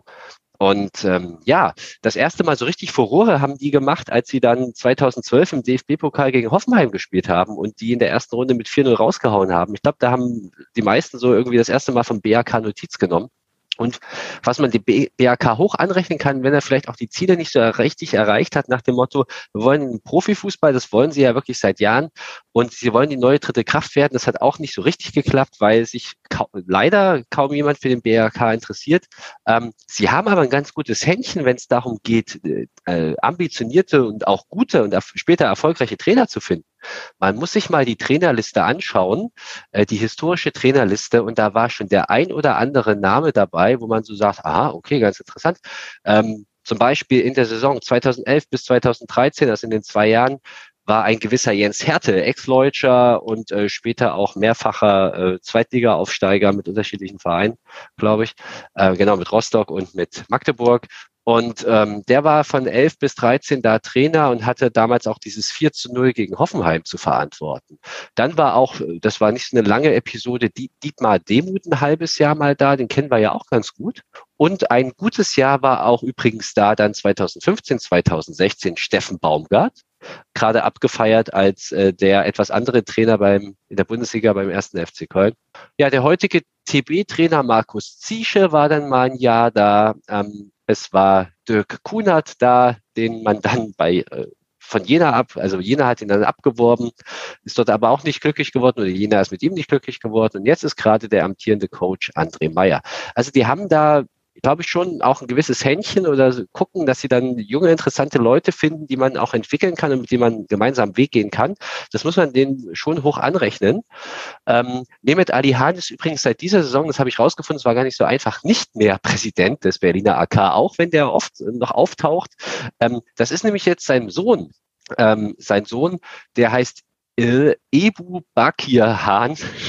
äh, habe ich das jetzt richtig, ähm, ich weiß natürlich nicht, ob ich es richtig ausgesprochen habe, Ebu Bekir Hahn, so wird es zumindest geschrieben, genau, und äh, Mehmet Ali Hahn müsste Ehrenpräsident oder sowas sein. Also diese Familie ist mächtig im Verein und die türkische Community ist auch da gut eingebunden. Ähm, es gibt viele türkische Sponsoren ähm, und ja, der, der Verein versucht es so. Und jetzt äh, gibt es eigentlich die Pointe und jetzt sind wir irgendwie auch bei Nada El Jindawi, weil ähm, der Verein ist, äh, hat eine beispiellose Siegesserie jetzt gerade laufen. Die stehen an der Tabellenspitze. Das wird verdammt schwer für uns. Und ähm, plötzlich kommen auch Zuschauer ins Stadion. Das, was, was die Hahns seit Jahren versuchen und irgendwie immer bei 500 im Schnitt gelandet sind, jetzt steht der BRK bei um die 1500, glaube ich, im Schnitt. Das ist schon recht, recht respektabel, muss man ganz ehrlich sagen, für den Berliner Viertligisten, zumal die es halt vorher jahrelang eben nicht geschafft haben. Und da scheint wohl der alles entscheidende Faktor Nada El Shindawi zu sein, was irgendwie, ich lache jetzt auch, weil das ein bisschen ironisch ist, weil ähm, äh, ja, der Verein braucht einen, Instagram-Influencer, um, ähm, um Leute ins Stadion zu ziehen. Das ist alles so auf so vielen Ebenen absurd, aber das können wir dann noch irgendwie bewerten. Ähm, ich habe mal in so ein Video reingeguckt von Nada El Jindawi, also wirklich so ganz kurz und habe mir gedacht, okay, ja, weiß ich nicht so richtig, muss das sein? Und ja, wenn es jemand angucken will, ist ja okay. Aber ähm, tatsächlich ist das eine ganz spannende Figur, finde ich, weil der hat erst mit elf Jahren angefangen, Fußball zu spielen. Übrigens damals auch im Wedding. Ähm, ist äh, Sohn von libanesischen Einwanderern und palästinensischen Einwanderern, glaube ich. Also auch so eine ganz interessante Biografie. Wie gesagt, mit elf angefangen, Fußball zu spielen. Ähm, ist dann ins, äh, ins Nachwuchsleistungszentrum von Energie Cottbus gekommen und hat dann bei verschiedenen Vereinen versucht, sich durchzusetzen, hat es halt nicht geschafft. Er war bei Babelsberg, dann war der bei Spielvereinigung Kräuter Fürth, der war bei Fortuna Düsseldorf und dann war er irgendwie an so einem Punkt, äh, jeweils dann aber in den zweiten Mannschaften. Und dann war der an so einem Punkt, der hat, der hat nirgendwo richtig gezündet, ähm, wo er dann offenbar gesagt hat, nö, ich habe keinen Bock mehr oder das wird, das war es mit Profifußball. Und da hat er dann beim Berliner AK angeheuert und das war in der Corona-Saison 2020, 2021, also in der vergangenen Saison. Da hat er auch, da hat er jetzt immerhin zwölf Spiele gemacht, also war eine absolute Stammkraft oder war, äh, spielte überwiegend ähm, die Spiele auch, hat aber da in Anführungszeichen nur zwei Tore, vier Torvorlagen gemacht. Und jetzt in dieser Saison ist er seltsamerweise absolut durchgestartet und hat in 14 Spielen zehn Tore gemacht, vier Torvorlagen, also ähm, alle Achtung, der hat es schon irgendwie auch äh, sportlich drauf. Der hat ein eigenes Modelabel, der hat über eine Million Instagram-Follower, äh, alles strange auch, aber ähm, insgesamt ist es ganz spannend. Und ähm, nun müssen wir überlegen, ob die uns am Freitag abballern.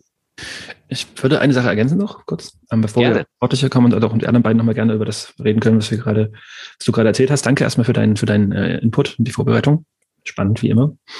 Äh, ein, nämlich der ähm, André Meyer, der jetzige Trainer, das hast du nicht erwähnt, der war äh, unter seinem Bruder Daniel äh, Co-Trainer in Aue in der zweiten Liga. Hat dann auch, nachdem sein Bruder entlassen war, wenn es hier bei Transfermarkt stimmt, auch kurzzeitig interimsweise die erste Mannschaft äh, ähm, für ne, eine Woche trainiert oder so. Was ich auch ganz spannend finde, dass er den Job seines Bruders dann übernimmt und nicht auch mit dem zusammen einfach geht.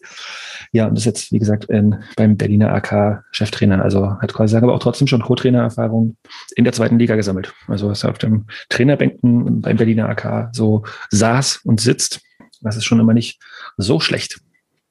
Ähm, ja, ansonsten, äh, vielleicht fragen wir mal denjenigen, der am ehesten sich mit Influencern auskennt, noch äh, zwischen den äh, älteren Herren.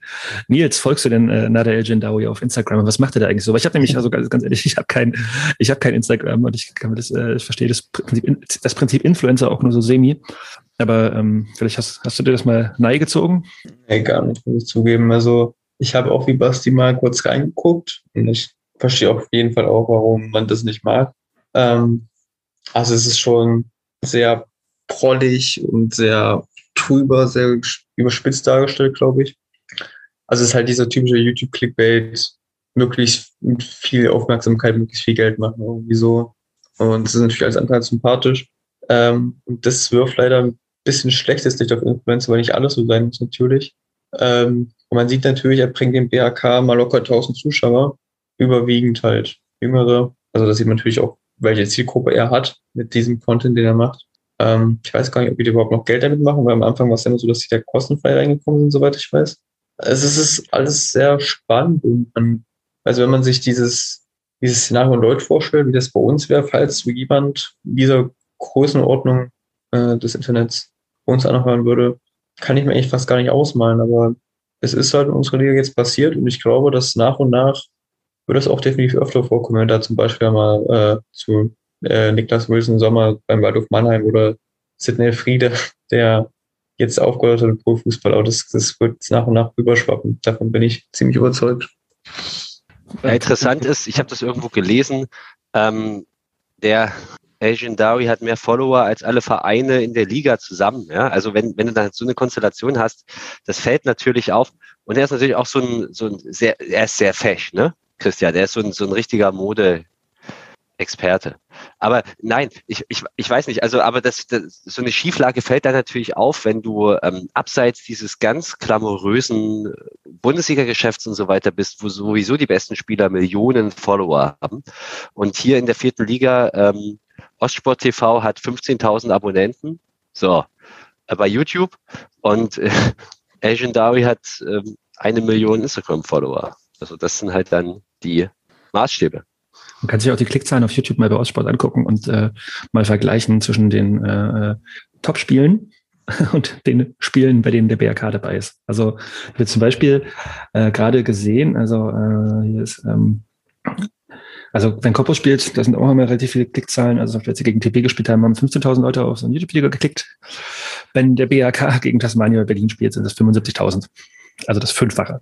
So ähm, ja, ich glaube, dass davon auf jeden Fall einige Leute profitieren in der Liga. Ich meine auch, also wobei, also diese, diese BRK hat ja dann auch irgendwie so eine Kampagne gestartet, ne, mit hier unter 18 kostenlos im Stadion, Pipapo, wo halt irgendwie dann nochmal 3000 da waren, meine ich mich zu erinnern, am Anfang der Saison im Sommer, wo auch, ich glaube, ich glaube, da hatte Micha 2000, ja, wo aber auch dann so Berichte irgendwo zu lesen waren auf Twitter, dass man auf einmal zwischen, zwischen ganz vielen äh, Teenies, äh, die versuchen, ein Foto abzugreifen, mit ihm eher auf der Tribüne saß, als dass sie sich irgendwie Fußball interessiert hätten. Also ich glaube, da, da ist es auch ein bisschen nach hinten losgegangen. Ich glaube jetzt nicht, dass sie den Berliner AK weiterhin verfolgen werden, wenn der, der Herr Gendawi bald mal woanders spielt.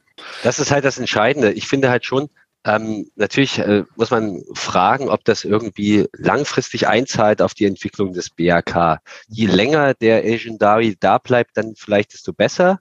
Und wenn die es jetzt diese Saison wirklich schaffen sollten, in die dritte Liga aufzusteigen, kann ja durchaus sein hätten sie, glaube ich, fast eine bessere Base als ähm, erstmal könnte er dann bleiben, ja, und zweitens hätten sie dann auch eine bessere Basis als zum Beispiel Victoria oder so, die sich ja auch ganz schön abmühen in der dritten Liga mit, die sind dann zwar locker vierstellig bei ihren Zuschauerzahlen, aber ein Selbstläufer ist das halt nicht. Und in der, in der vierten Liga hatte Victoria Berlin auch deutlich unter 1000 Leuten, glaube ich, im Schnitt. Also das ist, ist schon ein Thema. Und was man jetzt nicht ver verwechseln darf oder vergessen darf, der, der, der Typ ist richtig gut. Auf jeden Fall, er kann unfassbar gut Fußball spielen. Aber er hat es bis in dieser Saison noch nie gezeigt. Ja, es stehen zwar alle da und sagen, ja, ich habe dem das zugetraut. Das war mir irgendwie total klar, dass das mal irgendwie sowas wird. Aber weiß ich nicht, André Meyer ähm, oder der BAK, irgendwas muss ihm da so ähm, alles, das, das Nest so bereitet haben, dass er sich da unfassbar wohlfühlt und dass es so funktioniert, wie es funktioniert. Über das Sportliche würde ich gleich noch ein bisschen reden. Äh, ich habe mir, also finde auf jeden Fall auch, das ist krass. Also ich habe Notizen gemacht, aber wollte noch mal vielleicht mal ein bisschen ähm, auch eine Frage auch an dich, Bastian, die mir gerade so in den Kopf schießt. Äh, also das Poststadion ist doch auf jeden Fall nicht drittligatauglich, oder? Ähm, wir hatten ja diese Diskussion ähm, mit, mit Victoria. Mhm. Ähm, also wenn die aufsteigen, kriegt Berlin ein Problem. Müssen sie noch, äh, noch ein Stadion für Victoria und den BRK irgendwo hinsetzen oder so. Also äh, vielleicht noch mal kurz einen äh, Schritt zurück. Mhm. Ich habe mir jetzt nochmal so ein bisschen das Profil angeguckt, sein, sein Instagram-Profil. Also ich kann da Jonas eigentlich nur zustimmen. Ich verstehe das System Influencer auch nicht. Ist auf jeden Fall irgendwie jede Menge äh, Familienfotos und so. Er folgt auch nur einer Person. Das ist vielleicht noch ganz äh, wichtig, äh, auch mit zu erwähnen, nämlich seiner Frau. Und ähm, die hat äh, 1,3 Millionen äh, Follower auf Instagram. Also auch so quasi auch so ein Influencertum. Und ähm, was ihr da so ein bisschen, habe das ein bisschen angerissen, dass da jetzt beim BRK seit dieser Saison äh, plötzlich so an die 2000 Zuschauer äh, äh, zu manchen Spielen gekommen sind, weil sie quasi einfach ihn spielen sehen wollten. Und äh, ich äh, bin mir auch relativ sicher, dass das in einem der ersten äh, Spielberichte bei Ostsport oder aber beim MDR von einem BRK-Spiel auch mal mit thematisiert wurde. Da wurde auch der Trainer vom BRK sozusagen zu diesem Influencertum dieses Spielers befragt. Ähm, vielleicht kann man das ja im Nachgang nochmal hier mit verlinken, weil das fand ich eigentlich ganz interessant. Und ähm, natürlich äh, als Service-Hinweis, äh, ohne dass wir das als Medientipp nochmal äh, gesondert einfließen lassen wollen, äh, werden wir euch natürlich auch für den geneigten äh, Podcast-Hörer das äh, Instagram-Profil nochmal äh, verlinken, damit ihr euch selber ein, äh, ein, ein Bild über dieses Influencertum machen könnt. Ich hatte auch mal irgendwo, das muss ich mal raussuchen, ich weiß gar nicht, wo das war, ähm, eine, verlinke ich auch, wenn ich es finde, äh, eine Doku über ihn äh, so gezeigt, wo auch dann, also ne, beschrieben wird, wie das war. Die hatten keine Kohle und ähm, haben halt bei dieses äh, YouTube-Game gespielt und hat auf einmal mitbekommen, okay, das können wir ganz gut und da kommen immer mehr, immer mehr Zahlen zustande und äh, wir können damit auch Geld verdienen und dann liest ja auch Sport. Ich glaube, das war der Elf-Freunde-Artikel, oder? Den ich mal in die Twitter-Gruppe. Ich meine aber auch. Also davor hatte zwei Artikel drüber auf jeden Fall gemacht und einer war so ein bisschen so. Ich meine aber, das war auch mit Interviews, also die, also es war ein Video, glaube ich, aber verlinken wir gerne alles. Hm. Ähm, könnt ihr euch mal informieren. äh, nee, aber weil nämlich auch, weil er nämlich auch so äh, Kollegen interviewt, also war das wirklich ein Artikel, die dann auch meinen, ja, dass äh, der lässt seinen, seinen Instagram-Account halt ähm, vor dem Vereinsheim. Und das äh, juckt uns hier nicht. Und das, also, also kann man sagen, auch so ein Understatement, äh, das ist so verboten im sportlichen Kontext, so ein bisschen. Da, da macht auch keine Fotos und so weiter und so fort beim Training, sondern konzentriert sich da auf das, das Sportliche. Also wird versucht es auch, also versuchen die das auch zu trennen, aber natürlich versucht der BAK auch davon zu profitieren. Und nicht nur der BAK, sondern auch zum Beispiel Ostsport, weil die nämlich auch in jedem einzelnen, ich habe mir alle Highlights der Saison angeguckt und in jedem einzelnen Highlight-Video wird aufgemacht mit Nader El Jindawi, wie er auf dem Platz läuft, wie viele Tore er gerade hat, wie das letzte Spiel gelaufen ist. Da ist er schon noch mal sehr im Fokus. Aber das ist er auch zu Recht. Ähm, es gibt, es gibt ein Interesse an ihm, es gibt ein mhm. breites öffentliches Interesse und man kann jetzt natürlich äh, über Influencer denken, was man will. Aber es ist einfach mal eine soziale Realität, mit der man irgendwie umgehen muss. Und wovon ich äh, den BRK auf jeden Fall freisprechen würde, ähm, ist, dass die irgendwie den verpflichtet haben, nur um auf dieser Welle da zu surfen. Also ich, das hat, damit hat das wirklich überhaupt nichts zu tun, glaube ich. Äh, für die ist das natürlich ein Spagat, äh, weil äh, sowas kann ja auch zu einer Belastung werden, kann auch sportlich zu einer Belastung werden, kann, äh, kann das äh, Mannschaftsgefüge zerstören. Da gehört ja irgendwie ganz viel dazu. Und ähm, klar, aktuell haben sie viele Zuschauer und es läuft, aber das ist jetzt nicht äh, Gott gegeben und kann sich jederzeit auch wieder drehen. Es gibt übrigens noch zwei, ich fallen mir jetzt gerade ein, zwei Sachen, die ich äh, beim BRK auf jeden Fall noch erwähnen wollte und habe ich in meiner Vorstellung vergessen.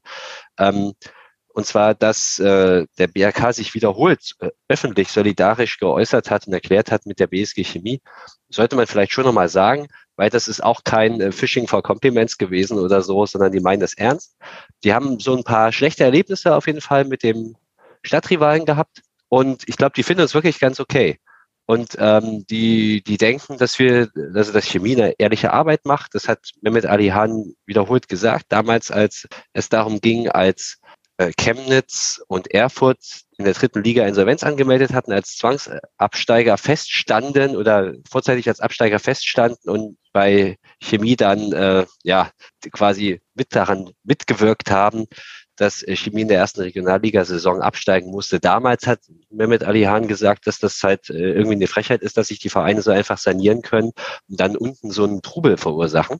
Und das zweite Mal in dieser Flutlichtgeschichte. Das war jetzt erst in diesem Sommer. Ähm, der BAK, dem wurde da ja auch so ein bisschen mitgespielt. Da gab es ja dann auch plötzlich irgendwie Anträge, dass nachdem man sehr lange da an einem Flutlicht rumgedoktert hatte, sollte es auf einmal ganz schnell gehen. Dann äh, wollte der NOFV dann Exempel statuieren und den BAK ausgrenzen oder ausschließen, äh, als, war dann als möglicher Zwangsabsteiger im Gespräch und dann kam da kam, kam diese ganze Sache ins Rollen. Und in dem Zuge stieg auch der Druck auf Chemie. Und da hat der BAK sich öffentlich auch solidarisch nochmal erklärt mit Chemie. Also das muss man denen hoch anrechnen, finde ich auch wirklich super. Und das ist sehr glaubwürdig, sehr ehrlich. Und deshalb habe ich auf jeden Fall auch eine Grundsympathie für den Verein. Eine Sache vielleicht noch, bevor wir zum Sportlichen kommen, was ich mir da zusammengeschrieben habe, äh, weil wir gerade, das passt, glaube ich, gerade besser, als wenn wir es danach noch machen, ist der Hinweis, der es in, in der Pressekonferenz äh, nach dem Spiel gegen Fürstewalde noch gab. Äh, und zwar ist der Ticketverkauf nicht online, sondern äh, an der Tageskasse und auch nur an der Tageskasse. Und äh, Johannes Salzmann hat gesagt, ja, dass äh, es keine Begrenzung gibt. Also das Spiel wird auf jeden Fall auch nicht ausverkauft sein. Also kann man da als Chemiker auf jeden Fall auch hinfahren spontan und sich Karten kaufen. Die wird es geben. Ja, wenn das Spiel, also es sollte stattfinden, ne? das ist das härter, vergessen, was ich gesagt habe. Ja, ähm, genau, das vielleicht noch als Service-Hinweis an alle, die uns hören, das wir ja noch nicht gelesen hatten, weil ich weiß nicht, ob es auf Vereinsseite schon ein, ein Artikel oder was, also die Fanhinweise kommen ja wahrscheinlich erst die Tage. Aber auf der Pressekonferenz wurde es schon erwähnt, dass es an den Tageskassen Tickets gibt und auch wohl genug. Ja. Darf ich meine Ergüsse über die Beobachtung des Gegners hier zum Besten geben. Denn der Nader El Jindawi ist, wie gesagt, also Bastian hat ja schon gesagt, nicht nur Instagram-Star, sondern kann auch ganz gut kicken. Ähm, er ist der zweitbeste Scorer der Liga. Hat zehn Tore, vier Assists, hat Bastian schon gesagt. Nur Christian Beck hat mehr. Und es gibt auch nur einen Torschützen, der mehr Tore geschossen hat. Der spielt in Babelsberg. Ja. Ähm, genau. Es ist halt einfach auch echt krass, dem zuzugucken. Also der ist auf dem Platz überall. Ähm, kommt meistens halt irgendwie über rechts außen, zieht nach innen und macht so ein bisschen den, also das, ich zitiere das selber, was der Aussport sagt, aber er ist halt einfach irgendwie das am einfachsten erklärt ist, gerne diesen Robben-Move, zieht nach innen, ist ein, hat einen mega starken linken Fuß, mit dem er aus der Distanz unglaublich gefährlich abzieht. Ähm, ja, kann aber auch im Zentrum einfach, also der lässt sich mit dem Rücken zum Tor, kommt da ein bisschen entgegen, lässt den Ball prallen über die Außen und steht dann aber auch sehr, sehr gefährlich immer wieder im Strafraum. Ist ein echt guter Kicker, kann man echt gut zugucken und hat auch einfach auch äh, also technisch ist er mega stark, der ist auch unglaublich schnell. Das ist also einer, der mir ganz viel Kopfschmerzen bereitet in der, in der Vorausschau auf das nächste Spiel. Und das Krasse ist halt einfach auch, ne, der hat halt, wenn ich sage, er hat zehn Tore geschossen in 14 Spielen, dann sage ich, kann man auch da sagen, er hat nur zehn Tore geschossen, denn der lässt auch richtig viel liegen noch. Ähm, also gerade am Anfang der Saison hat er Pech gehabt ohne Ende und äh, gute Paraden der, äh, Paraden der Keeper irgendwie sich äh, ausgesetzt gesehen. Ja, das ist achtet mal auf die Nummer 7 am Freitag, wenn ihr da seid. Der kann auf jeden Fall gut Fußball spielen. Ist aber auch nicht der Einzige, der in dieser Mannschaft ganz passabel kicken kann. Gerade offensiv sind da so ein paar Leute dabei, die nicht schlecht kicken können. Ähm, also ich habe mir so äh, Karkbo, Fortain und Richter, die sind alle ähm, nicht schlecht ausgebildet. Also Fontaine kommt vom, ist aus der Jugend von, von, von äh, Stuttgart. Richter kommt, also ist Kapitän, kommt von Schalke 04 aus der, aus der zweiten Mannschaft. Und Kakpo wurde in Offenbach ausgebildet, also auch nicht so ein schlechtes Nachwuchszentrum. Und dann gibt es da noch einen Menschen, der trägt die Nummer 8 inzwischen. Den kennen wir ganz gut. Das ist äh, Rentaro Yajima, äh, der auf jeden Fall auch regelmäßig spielt. Äh, also ich glaube, er hatte ein Spiel war er nicht dabei, ansonsten äh, war er 13 Mal im Kader, also und ähm, zwölfmal in der Startelf einmal eingewechselt. Ja, der spielt auch hier wieder, fällt er mal auf, wenn man die Highlights guckt, aber ist im Vergleich zu den ganzen anderen Leuten, die da vorne halt so rumrennen, und ich sage auch bewusst rennen, weil die alle mega schnell sind, äh, so ein bisschen der Schwächste. Und wir wissen, wie gut Retaro bei uns war. Und er kommt wieder so langsam an seine Form ran. Also der hat ja zwischen, nachdem er bei Chemie weg war, nach dem Abstieg, ist er ja irgendwie auch so ein bisschen äh, durchgefallen. Also war, war beim BRK und war dann Mol ähm, in Meuselwitz auch, oder? Ja. Nils nickt äh, und Bastian nickt. Ja, er ist zuerst nach Meuselwitz gegangen und dann zum Berg. Ah, okay. Aber auf jeden Fall war das ja nicht mehr so top, aber der kommt beim BRK auf jeden Fall auch ordentlich Einsatzzeit. Ja. Und war bei uns ja, als er gespielt hat, der wurde er zum besten Spieler der Saison gekürt. Ähm, der, der gehört da, wie gesagt, zu dem offensiv eher schwächeren, also würde ich jetzt sagen, äh, nicht zu, zu, den auffälligsten Spielern auf jeden Fall. Ähm, ja, ansonsten sind die es gibt im Spielaufbau immer wieder das Bemühen, die sind immer mit vier, fünf Leuten im Strafraum, wenn die da vorne spielen. Das geht relativ fix, dass die da den Strafraum top, super besetzen, auch den zweiten Pfosten, ähm, und da gut ausschwärmen. Ähm, die haben auch ganz gute Standards, also zumindest sind die gut getreten, aber viele Tore sind da nicht nachgefallen. Aber zumindest, also der Gendawi schlägt, schlägt auch mit seinem starken linken Fuß die Ecken äh, von, von der rechten Seite, so quasi sagen, zum, auf den Schaf aufs Tor. Das ist auch nicht ungefährlich. Und sie haben auch keinen schlechten Torhüter. Der heißt Kühn und kommt ähm, von Viktoria und war davor beim VfB Halle.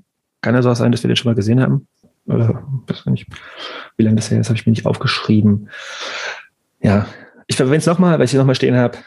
Schnelligkeit. Die sind in allen Mannschaftsteilen unglaublich schnell besetzt, haben aber ähm, dann manchmal das, also sind aber relativ jung und das fällt auch öfter mal auf. Also gerade in der Defensive gibt es da Möglichkeiten. Die ziehen sich nämlich gerne mal ganz tief zurück und ein bisschen anfällig und passiv mit dem Rücken zum Tor, wo sie dann die Schnelligkeit der Verteidiger nicht ausspielen können, wo vielleicht was geht.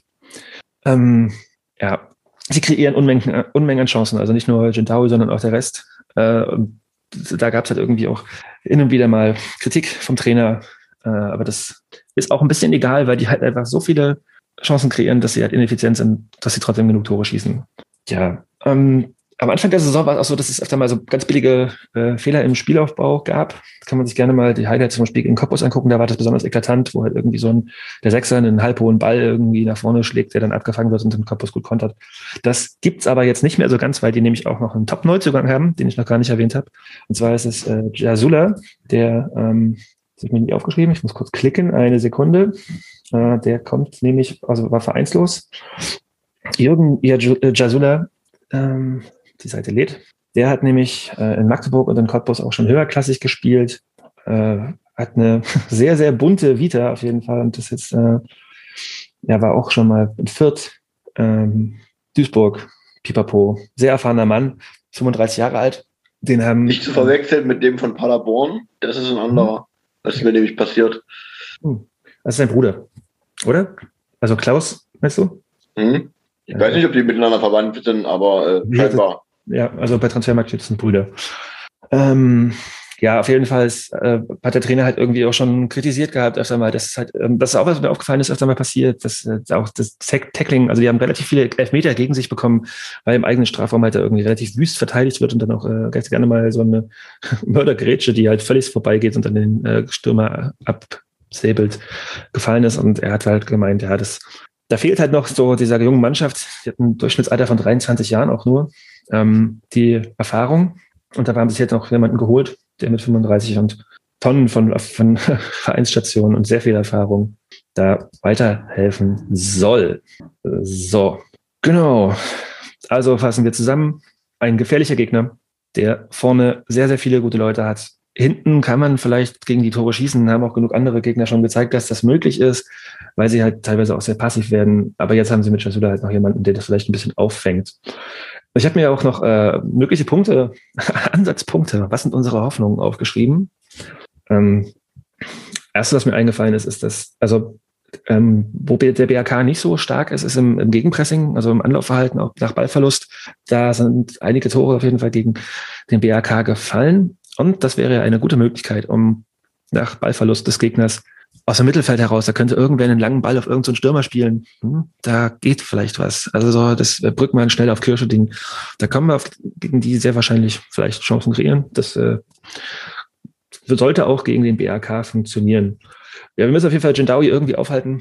Ähm, das ist halt die Frage, weil also vor allem auf der linken Seite bei uns in der Abwehr, wo er halt primär drüber kommt, sind wir mit Wendt und Weiher jetzt auch nicht so mega gut besetzt. Ich glaube, die beiden müssen da sehr viel zusammenarbeiten und halt irgendwie versuchen, den Herrn Nader El Jindawi aufzuhalten. Und im Endeffekt ähm, habe ich hier noch Hoffnung für uns, Benny Bellot stehen.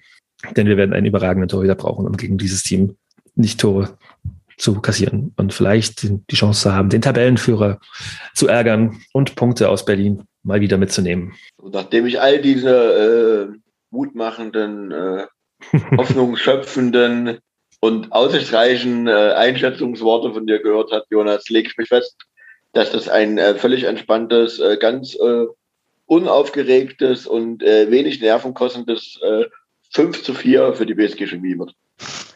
Ja, klar, wir schießen. ähm, ich dachte, jetzt sagst du, wir, wir gewinnen 1-0 in Berlin mal wieder, aber ja.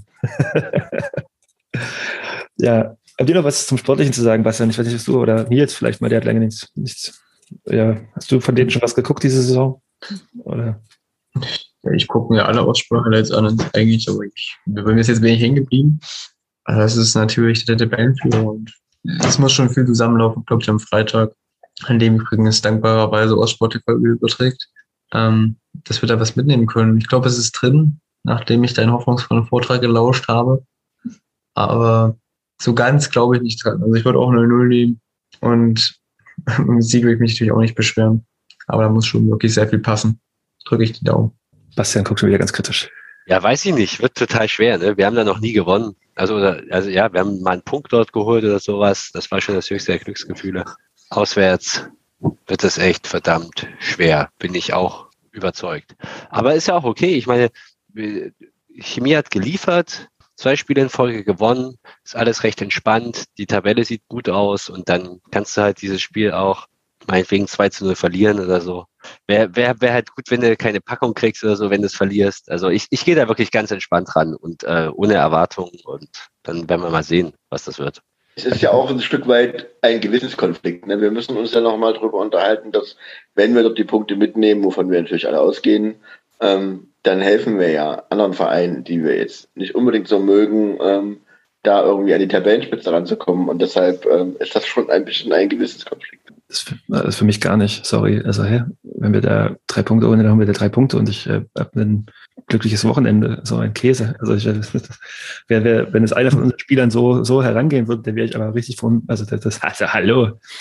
Deshalb bin ich ja auch kein Fußballspieler geworden. Ja. Und deshalb, deshalb fehlt auf deiner Liste auch noch Stefan Karau als Hoffnungsschimmer, weil äh, Stefan ja durchaus, ähm, finde ich, die Qualität besitzt, da auch relativ früh ähm, so mental eine Ansage auch an Instagram-Influencer zu machen, äh, wer denn hier der Herr für Platz ist. ja, gut. Das ist ein Argument, aber ich glaube, der wird auf jeden Fall einen langen Tag haben gegen diesen jungen Mann. Das, äh, das befürchte ich auch, ja. Das wird, und wie gesagt, den kriegt auch, glaube ich, also in 90 Minuten keiner alleine verteidigt. Da braucht es hinten auf jeden Fall eine ganze Menge äh, Hilfe. Weil der, der neigt, also der, der trickst auch gern rum, ne? Das ist aber auch so ganz klischeemäßig, dann noch ganz viele Übersteiger und Pipapo, aber das, das macht er aber auch nicht, nicht ohne Sinn. Also das, das ist äh, alles hat es Hand und Fuß, was ich diese Saison von ihm gesehen habe. Da kommt ein ganz schöner Brocken auf die BSG Chemie zu und vor allem auf die Defensive. Ja, ähm, ich habe auch überlegt, ob ich hinfahre, vielleicht, aber ich weiß nicht, ob ich mir am Freitagabend die gut ausgebaute Autobahn nach Berlin geben möchte. Aber vielleicht mal gucken. Ähm, sind wir fertig mit dem BHK und machen Medientipps und mal Deckel hier auf den Abend. Ist ja nämlich auch schon wieder ein bisschen später geworden. Ähm, ich gebe mal kurz an Bastian ab, denn der ist wahrscheinlich wie immer top vorbereitet und hat einen mega guten Medientipp, auf den ich mich Oh, da mache ich es mir jetzt, ich, passt auf, ich mache es mir jetzt ganz einfach. Ja, also tut mir leid, du hättest mich ja auch als letzten dran nehmen können. Aber ich mache es mir jetzt einfach. Ähm, alle diejenigen, die das im Chemieuniversum noch nicht mitbekommen haben, es gab am Sonntag eine interessante jetzt Folge. Mentaltechnisch den Medientipp. Das ist so was, frech, was, was, so, jetzt, jetzt, lass mich bitte jetzt hier mal meinen Medientipp in Ruhe anbringen. Ja? Also, ähm, am Sonntag eine äh, neue Folge des WDR-Qualitätsformats äh, Sport oh. Insight. Und da ähm, gab es einen kleinen Rückblick zu dem legendären Spiel des FC Sachsen Leipzig an 1990 gegen den FC Karl Zeiss Jena, das beim Stand von 0 zu 1 kurz vor Schluss abgebrochen wurde, weil der Schiedsrichter komische Sachen gemacht hat und ähm, der Mob wütete in Leutsch. Das sind, äh, ist ein, äh, auch, ja, für mich ein tolles Zeitdokument, weil man da so ein bisschen eintauchen kann in die Stadionatmosphäre in Leutsch in den, ja, um 1990. Und ähm, ja, toll, diese alten Bilder zu sehen. Ähm, Uwe Ferl oder so. Ähm, in die Kamera sprechen zu sehen, wie, wie der es damals erlebt hat. Ähm, Heiko Weber hat heute noch äh, richtig Angst. Das merkt man so richtig, wenn er sich an dieses Spiel zurückerinnert. Also insgesamt großartig. Das 1 zu 0 hat übrigens äh, ein gewisser Carsten Klee, meine ich, geschossen, der später auch zweimal bei in Leutsch engagiert war. Ähm, so als kleines Off-Topic. Ja, also diesen Beitrag kann man sich mal oder sollte man sich angucken. Habt ihr wahrscheinlich alles schon gehört und, so, und gesehen, aber tolle Bilder, muss man mal machen. Ich habe es noch nicht gesehen, aber ich habe auf jeden Fall auf äh, Twitter gesehen, ähm, dass, sie, dass sie auf jeden Fall einen Fehler drin haben in dieser Dokumentation. Denn es heißt ja auch schon wieder, ja, der einzige Spielerbruch, den es in der DDR-Oberliga jemals gab, stimmt nicht. Das war der zweite, auf jeden Fall mindestens in den 1950er Jahren wurde auch schon mal ein Spiel der Oberliga abgebrochen. Aber so, so welches war das denn? Ähm, das habe ich jetzt nicht im Kopf. Okay. Recherchieren. Aber ich äh, habe, wir haben das, also das war nicht das erste Mal, dass das in der Doku so erwähnt wurde. Ich glaube, der NDR hat ja auch schon mal was gemacht, ähm, als er diese äh, Saison letztens verfolgt hat. Also mit dieser 90-91er Saison, da haben die ja wöchentlich Videos so rausgebracht. Da ging es natürlich in einem auch um das Spiel und die hatten auch den gleichen Fehler. Ähm, die haben auch darauf reagiert, dass ich da schon geschrieben hatte, dass es noch einen anderen Spielerbruch gab. Hat der WDR jetzt nicht gemacht. Ich war auch nicht der Einzige, der darauf hingewiesen hat. Also der Kollege also, Danny aus Gera, der den äh, Brennpunkt Orange Podcast macht, hat es auch kritisiert. Der WDR hat sich aber noch nicht zucken lassen. Vielleicht recherchieren die auch nicht weiter als 1990, wenn es um die DDR geht. So ein Superlativ liest sich natürlich großartig. Und mhm. man kann sich jetzt auch nicht die Story kaputt machen lassen. Vielleicht muss man da aber auch noch mal gucken, ob, äh, wenn bei dem anderen äh, Spielerbruch, ob die DDR Oberliga da schon Oberliga hieß oder ob das nicht noch eine andere äh, Spielklasse ist. Könnte ja so sein. Ist so nicht. Die DDR-Oberliga heißt seit 1949 Oberliga. Die heißt schon länger Oberliga als, also die wurde äh, als, als Oberliga gegründet. Gab. Genau, die wurde gegründet, bevor es die DDR gab und es hat sich aufgelöst, als es die DDR nicht mehr gab. Also die Oberliga ist äl äh, älter, wie sagt man, älter geworden als die DDR. Gab's vorher, gab's länger. Aber ja, auch total egal, ob ein erster, letzter Spielabbruch, wie auch immer, kann man sich mal angucken. Ich, wollte ähm, ich muss jetzt mal was machen, was, äh, was ich sonst nicht mache. Ich schließe mich nämlich einfach Bastians Medientipp an. Der hat mir den nämlich einfach brühwarm und eiskalt geklaut. und äh, kann aber noch ergänzen, dass äh, nicht nur ähm, äh, Heiko Weber und Uwe Felder zum Wort bekommen, sondern auch ähm, der Schiedsrichter äh, des Spiels, äh, Siegfried Kirschen, ähm, der äh, durchaus äh, ganz schön gealtert ist und bis heute einfach felsenfest davon der Meinung, der Meinung ist, er hätte in diesem Moment nicht hingeguckt. Da kann man ja auch unterschiedlicher äh, Meinung drüber sein. Also viele tausend Menschen in dem Stadion waren da, glaube ich, unterschiedlicher Meinung im Vergleich äh, zu Kirchen. Und was aber äh, in den neun Minuten, die ihr euch übrigens in der WDR, WDR auch äh, nochmal ganz gesondert angucken könnt, ohne dass ihr quasi das komplette äh, Sport Insight gucken müsst. Ähm, der Bericht heißt äh, Bierdosen und Steine. Ähm, kann man sich also in der Media, WDR Mediathek angucken. Ähm, und sehr interessant auf jeden Fall. Ähm, da wird auch nochmal äh, dargelegt, wie das damals mit dem Aufstieg war und warum äh, die Saison äh, eigentlich so eine besondere war. Und da wird auch nochmal dargelegt, dass sozusagen die ersten beiden Mannschaften der DDR-Oberliga das direkte Ticket für die äh, gesamtdeutsche Bundesliga dann äh, lösen konnten und äh, wie viele Mannschaften sozusagen den Weg in die zweite Liga antreten können und warum das sozusagen für den Ostfußball so eine äh, unfassbar besondere äh, Saison war.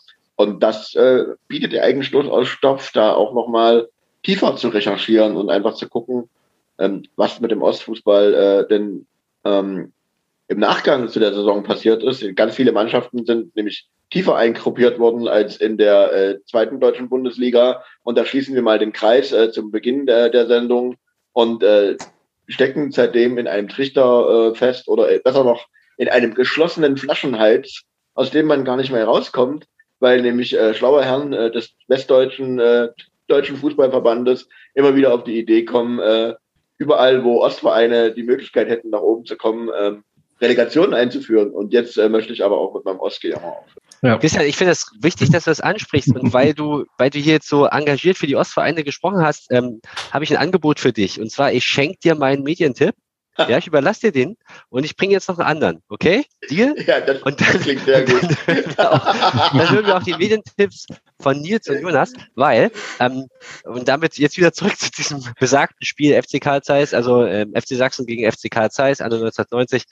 Ähm, an der Seitenlinie damals war ein gewisser Jimmy Hartwig. Das war auch sein letztes Spiel als Trainer des FC Sachsen Leipzig, weil er am Abend im ZDF Sportstudio den Schiedsrichter Kirschen, den wir jetzt auch schon bearbeitet haben, ähm, als äh, kleines äh, Schweinchen bezeichnet hat, ähm, was wahrscheinlich zutreffend war, aber leider irgendwie nicht, ähm, leider nicht opportun.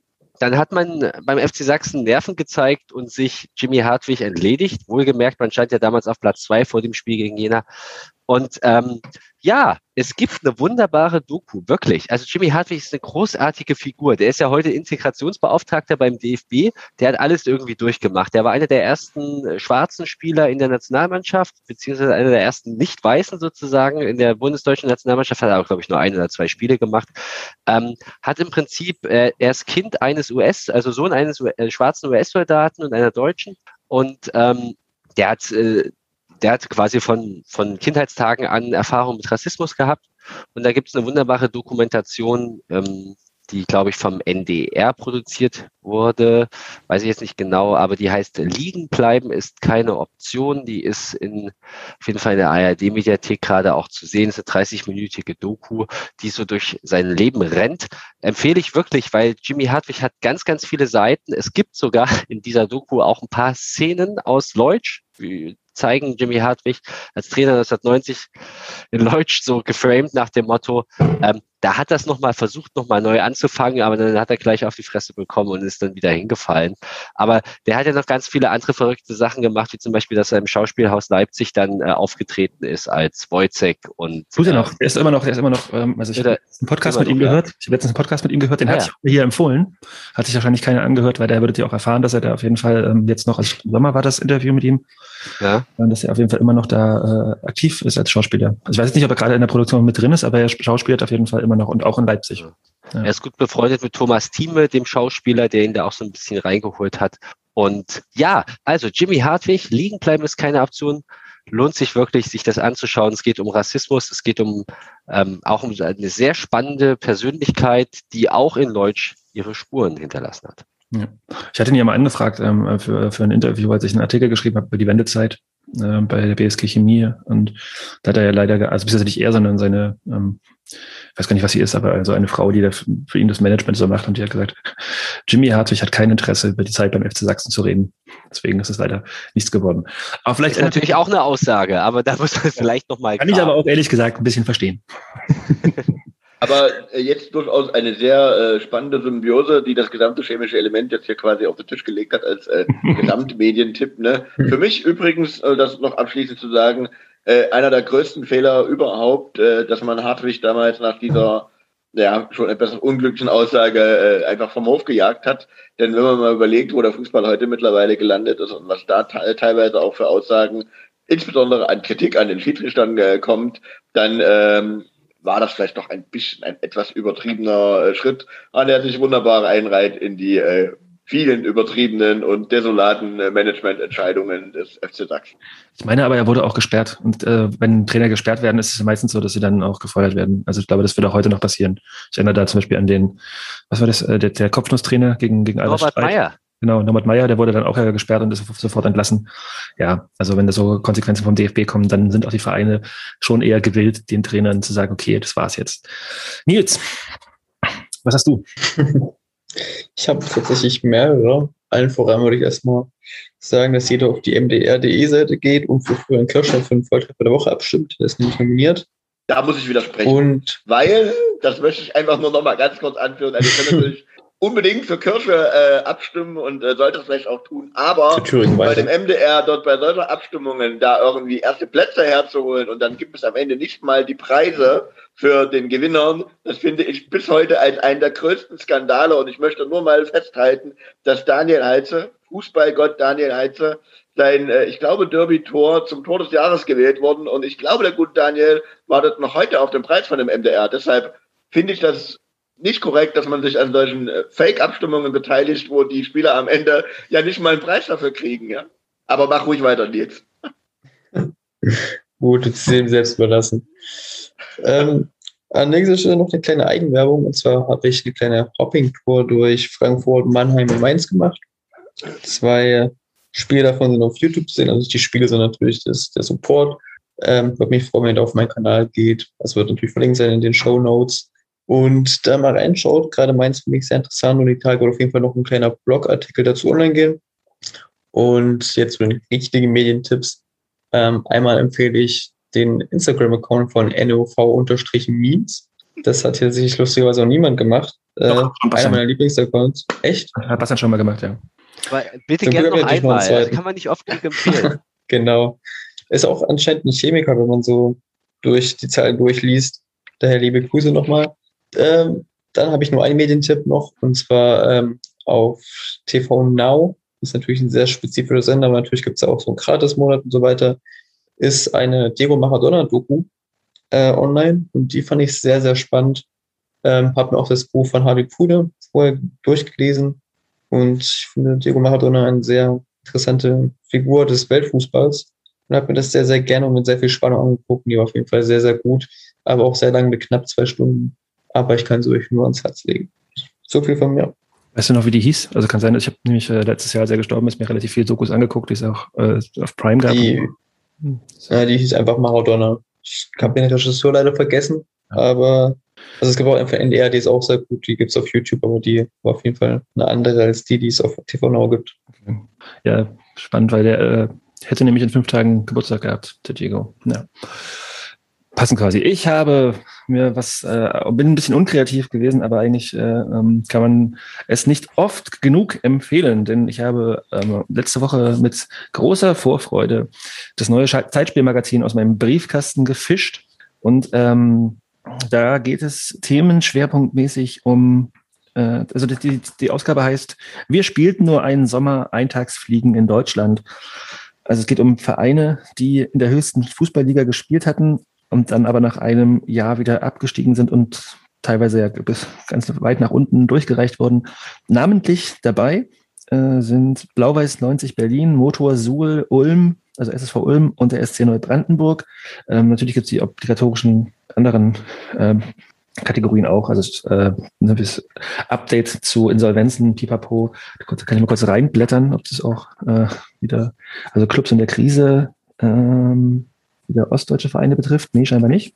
Aber ja, also es ist wieder auf jeden Fall eine spannende Ausgabe, denke ich. Ich habe noch nicht so mega viel reingelesen, aber das werde ich auf jeden Fall die Tage nachholen. Ähm, ich habe die ganze Woche frei und freue mich darauf, wieder mal in das schöne Zeitspielmagazin reinzulesen, was wie immer top aufgemacht ist. Und ja, so ein Abo abzuschließen, ist es auch nicht, also gibt es noch vier Ausgaben im Jahr, kann man mal machen. Ich habe es mir letztes Jahr selber zu Weihnachten geschenkt. Ähm, ja, lest rein, ist schön. Genau.